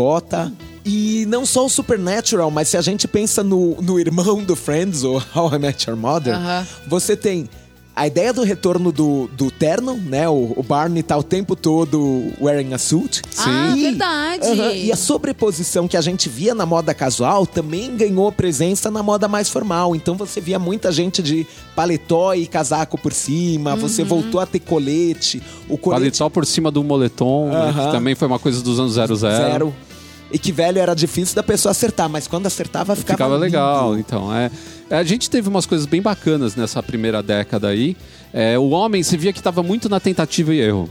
Você sentia muito Sim. isso, assim. Do cara, ah, vou usar isso É aqui boa tudo junto. É, vou usar isso aqui tudo junto e vamos ver no que, que vai dar. A partir do momento que ele começou a ver o que dava certo ou não, ele começou a jogar isso pra frente e esqueceu o resto que tava dando tudo errado e Então, mas foi legal porque ali a coisa. Ali parece que o, o homem acordou, né? Falou, poxa, Sim. eu preciso me vestir de um jeito melhor. Eu não posso mais continuar usando aquele lixo dos anos 90. Desculpa, Carrasco. mas, enfim. Sim, né? porque os anos 80 não tiveram lixo nenhum. Vou Não, comprar uma calça nada. bag pra você. Não, é que eu tô falando da década imediatamente anterior, né? E aí o cara começou a tentar ver o que, que ele ia fazer, só que tava todo mundo meio perdido ainda, né? É óbvio que com o tempo você vai refinando. Né? E a gente estava falando do xadrez, o xadrez foi um, um bom exemplo, né? O homem ele começou usando aquele xadrez grande no final da década do- dos anos de- 10, vamos falar assim. E depois ele foi passando para os outros xadrezes mais refinados. Aí veio o Aham. xadrez Vichy, veio o xadrez é, o Pied de Poulet. é assim que fala? pied de poule. Pied de Poule.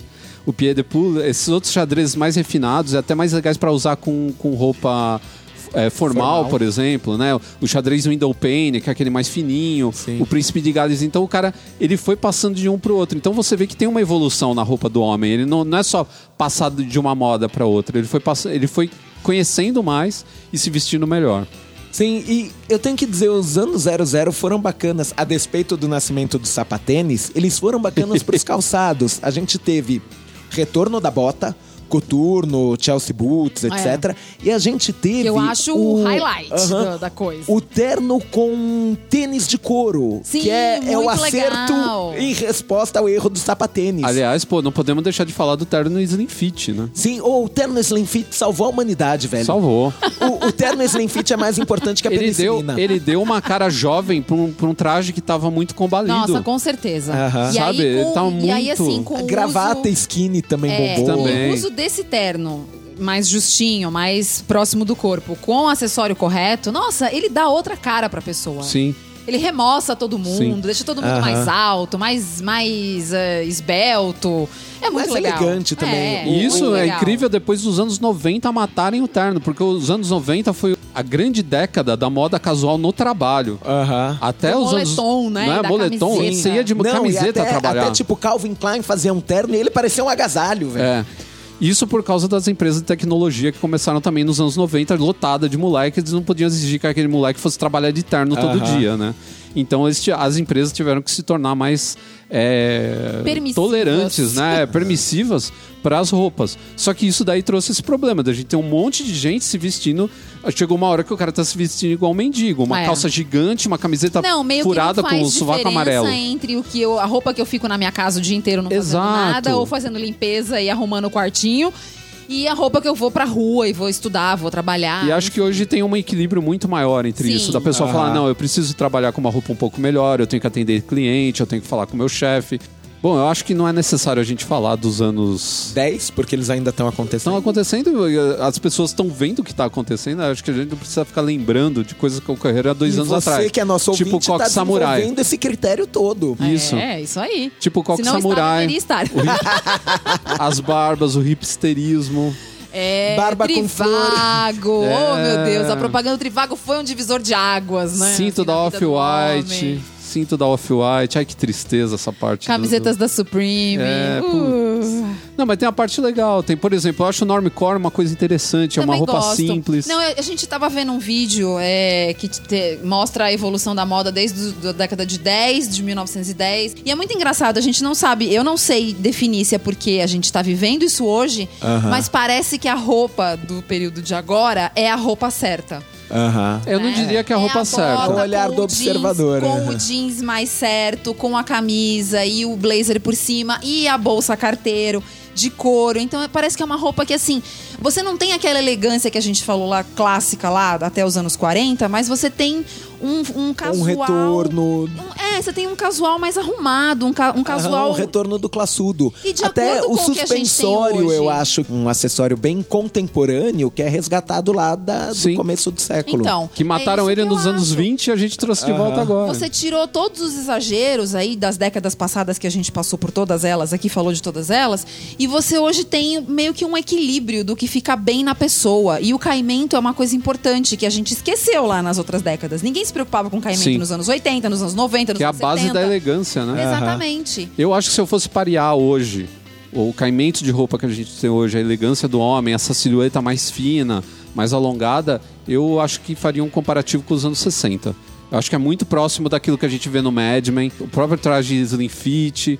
É, eu acho que é muito aquela, aquela elegância dos anos 60. Vamos tirar a parte da maluquice, do hip e tal, Aham. mas vamos pegar essa galera que era mais elegante e tal. Eu acho que o que a gente tem hoje faz um paralelo muito grande com esse, essa época da humanidade, essa década de 60, que eu acho que foi bem interessante em termos de moda masculina. Bom, é isso. Acho que a gente fez uma, uma tour.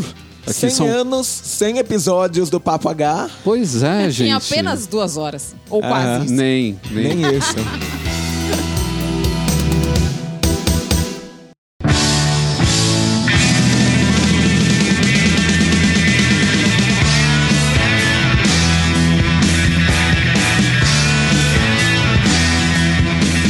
E depois de 100 podcasts, que é uma jornada, hein? 100 podcasts é coisa Uhum. pra caramba. Pois é. Né? Quantos podcasts conseguem chegar a esse número? Não sei. Não é nem problema de chegar a esse número, porque muito podcast, às vezes, os caras lançam três por semana. né? E de qualquer jeito, e vão lançando e tal. Mas a gente, no caso, a gente não lança, lança três por semana.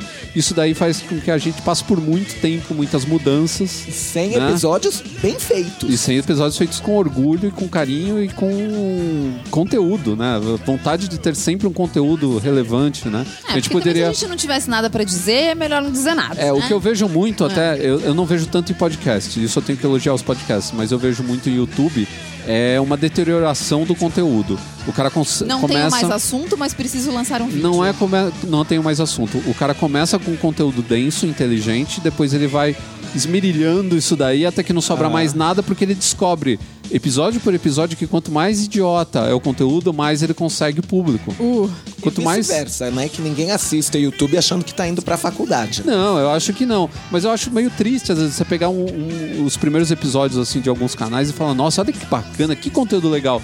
E no final, assim, se passa depois dois anos, você vai ver o... Sim, o- tem canais que começam Cara- olhando, nossa, o cara fez um bocado de pesquisa. Não, e- atualmente ele tá só, eu acho que isso, eu acho que aquilo, Não, nem velho. eu acho. O cara se entrega aquelas coisas de ficar gritando no vídeo, balançando os braços, fazendo não, querendo ser piada. engraçadinho, né? Querendo ser engraçadinho, É, porque ele você- descobre que isso daí junta imbecil. E tem muito mais imbecil no YouTube do que gente inteligente. Então, se ele quer ter não sei quantos milhões de seguidores, ele vai ter que se tornar um imbecil. Nossa, se ele vou começar a gritar e mexer os braços no Harley Ah, Davidson. você vai ver. cair da moto, Você vai ver. o que foi. Outro dia eu vi um vídeo de um cara e ele grava só plano americano. Só que ele tem que mexer os braços. Então fica aqueles braços comprimidinhos no plano americano, se mexendo que nem uns loucos. Meu cara. Deus. Porque ele, ele acha que é isso que vai dar movimento pro, pro vídeo dele. E as pessoas reclamam dos meus que eu sou muito parado e parece que eu faço de má vontade, o que é verdade. Eu faço de má vontade e eu sou parado. E Isso daí é um padrão que eu vou estabelecer no YouTube e eu quero ver as pessoas me copiando. Daqui cinco anos todo mundo vai estar fazendo vídeo de má vontade, com os braços parados. E todo mundo vai lembrar, você lembra quando o Ricardo foi pioneiro nisso, de ficar parado e fazer com má vontade o vídeo? Lançou tendência. É, é claro, cara. Porque eu faço meu vídeo, eu faço pelo conteúdo. Eu não faço porque ficar fazendo Serginho Malandro, entendeu? Eu não vou virar boné ao contrário e ficar fazendo pegadinha. Então, o problema é esse. Eu acho que as pessoas confundem um pouco seriedade com ser de má vontade. claro. Não é ser de má vontade. eu eu sou não sério, ficar- ponto. Eu vou ficar fazendo piada e palhaçada É. de um assunto que eu levo a sério pra caramba, que é meu ganha-pão, Pois é. né? E agora, falando em assunto sério, vou introduzir aqui um assunto sério, infelizmente, é, com certa tristeza, até que eu. que eu- Oh, com certa isso. tristeza, não, com muita tristeza, né? Que eu ah, introduzo esse assunto. Eu acho que os nossos ouvintes também vão ficar bastante chateados, porque É a gente está dizendo nesse podcast adeus ao Carrasco como nosso contribuinte fixo, né? Ele passa a ser agora uma pessoa que vai surgir aí de tempos em tempos, sabe Deus quando.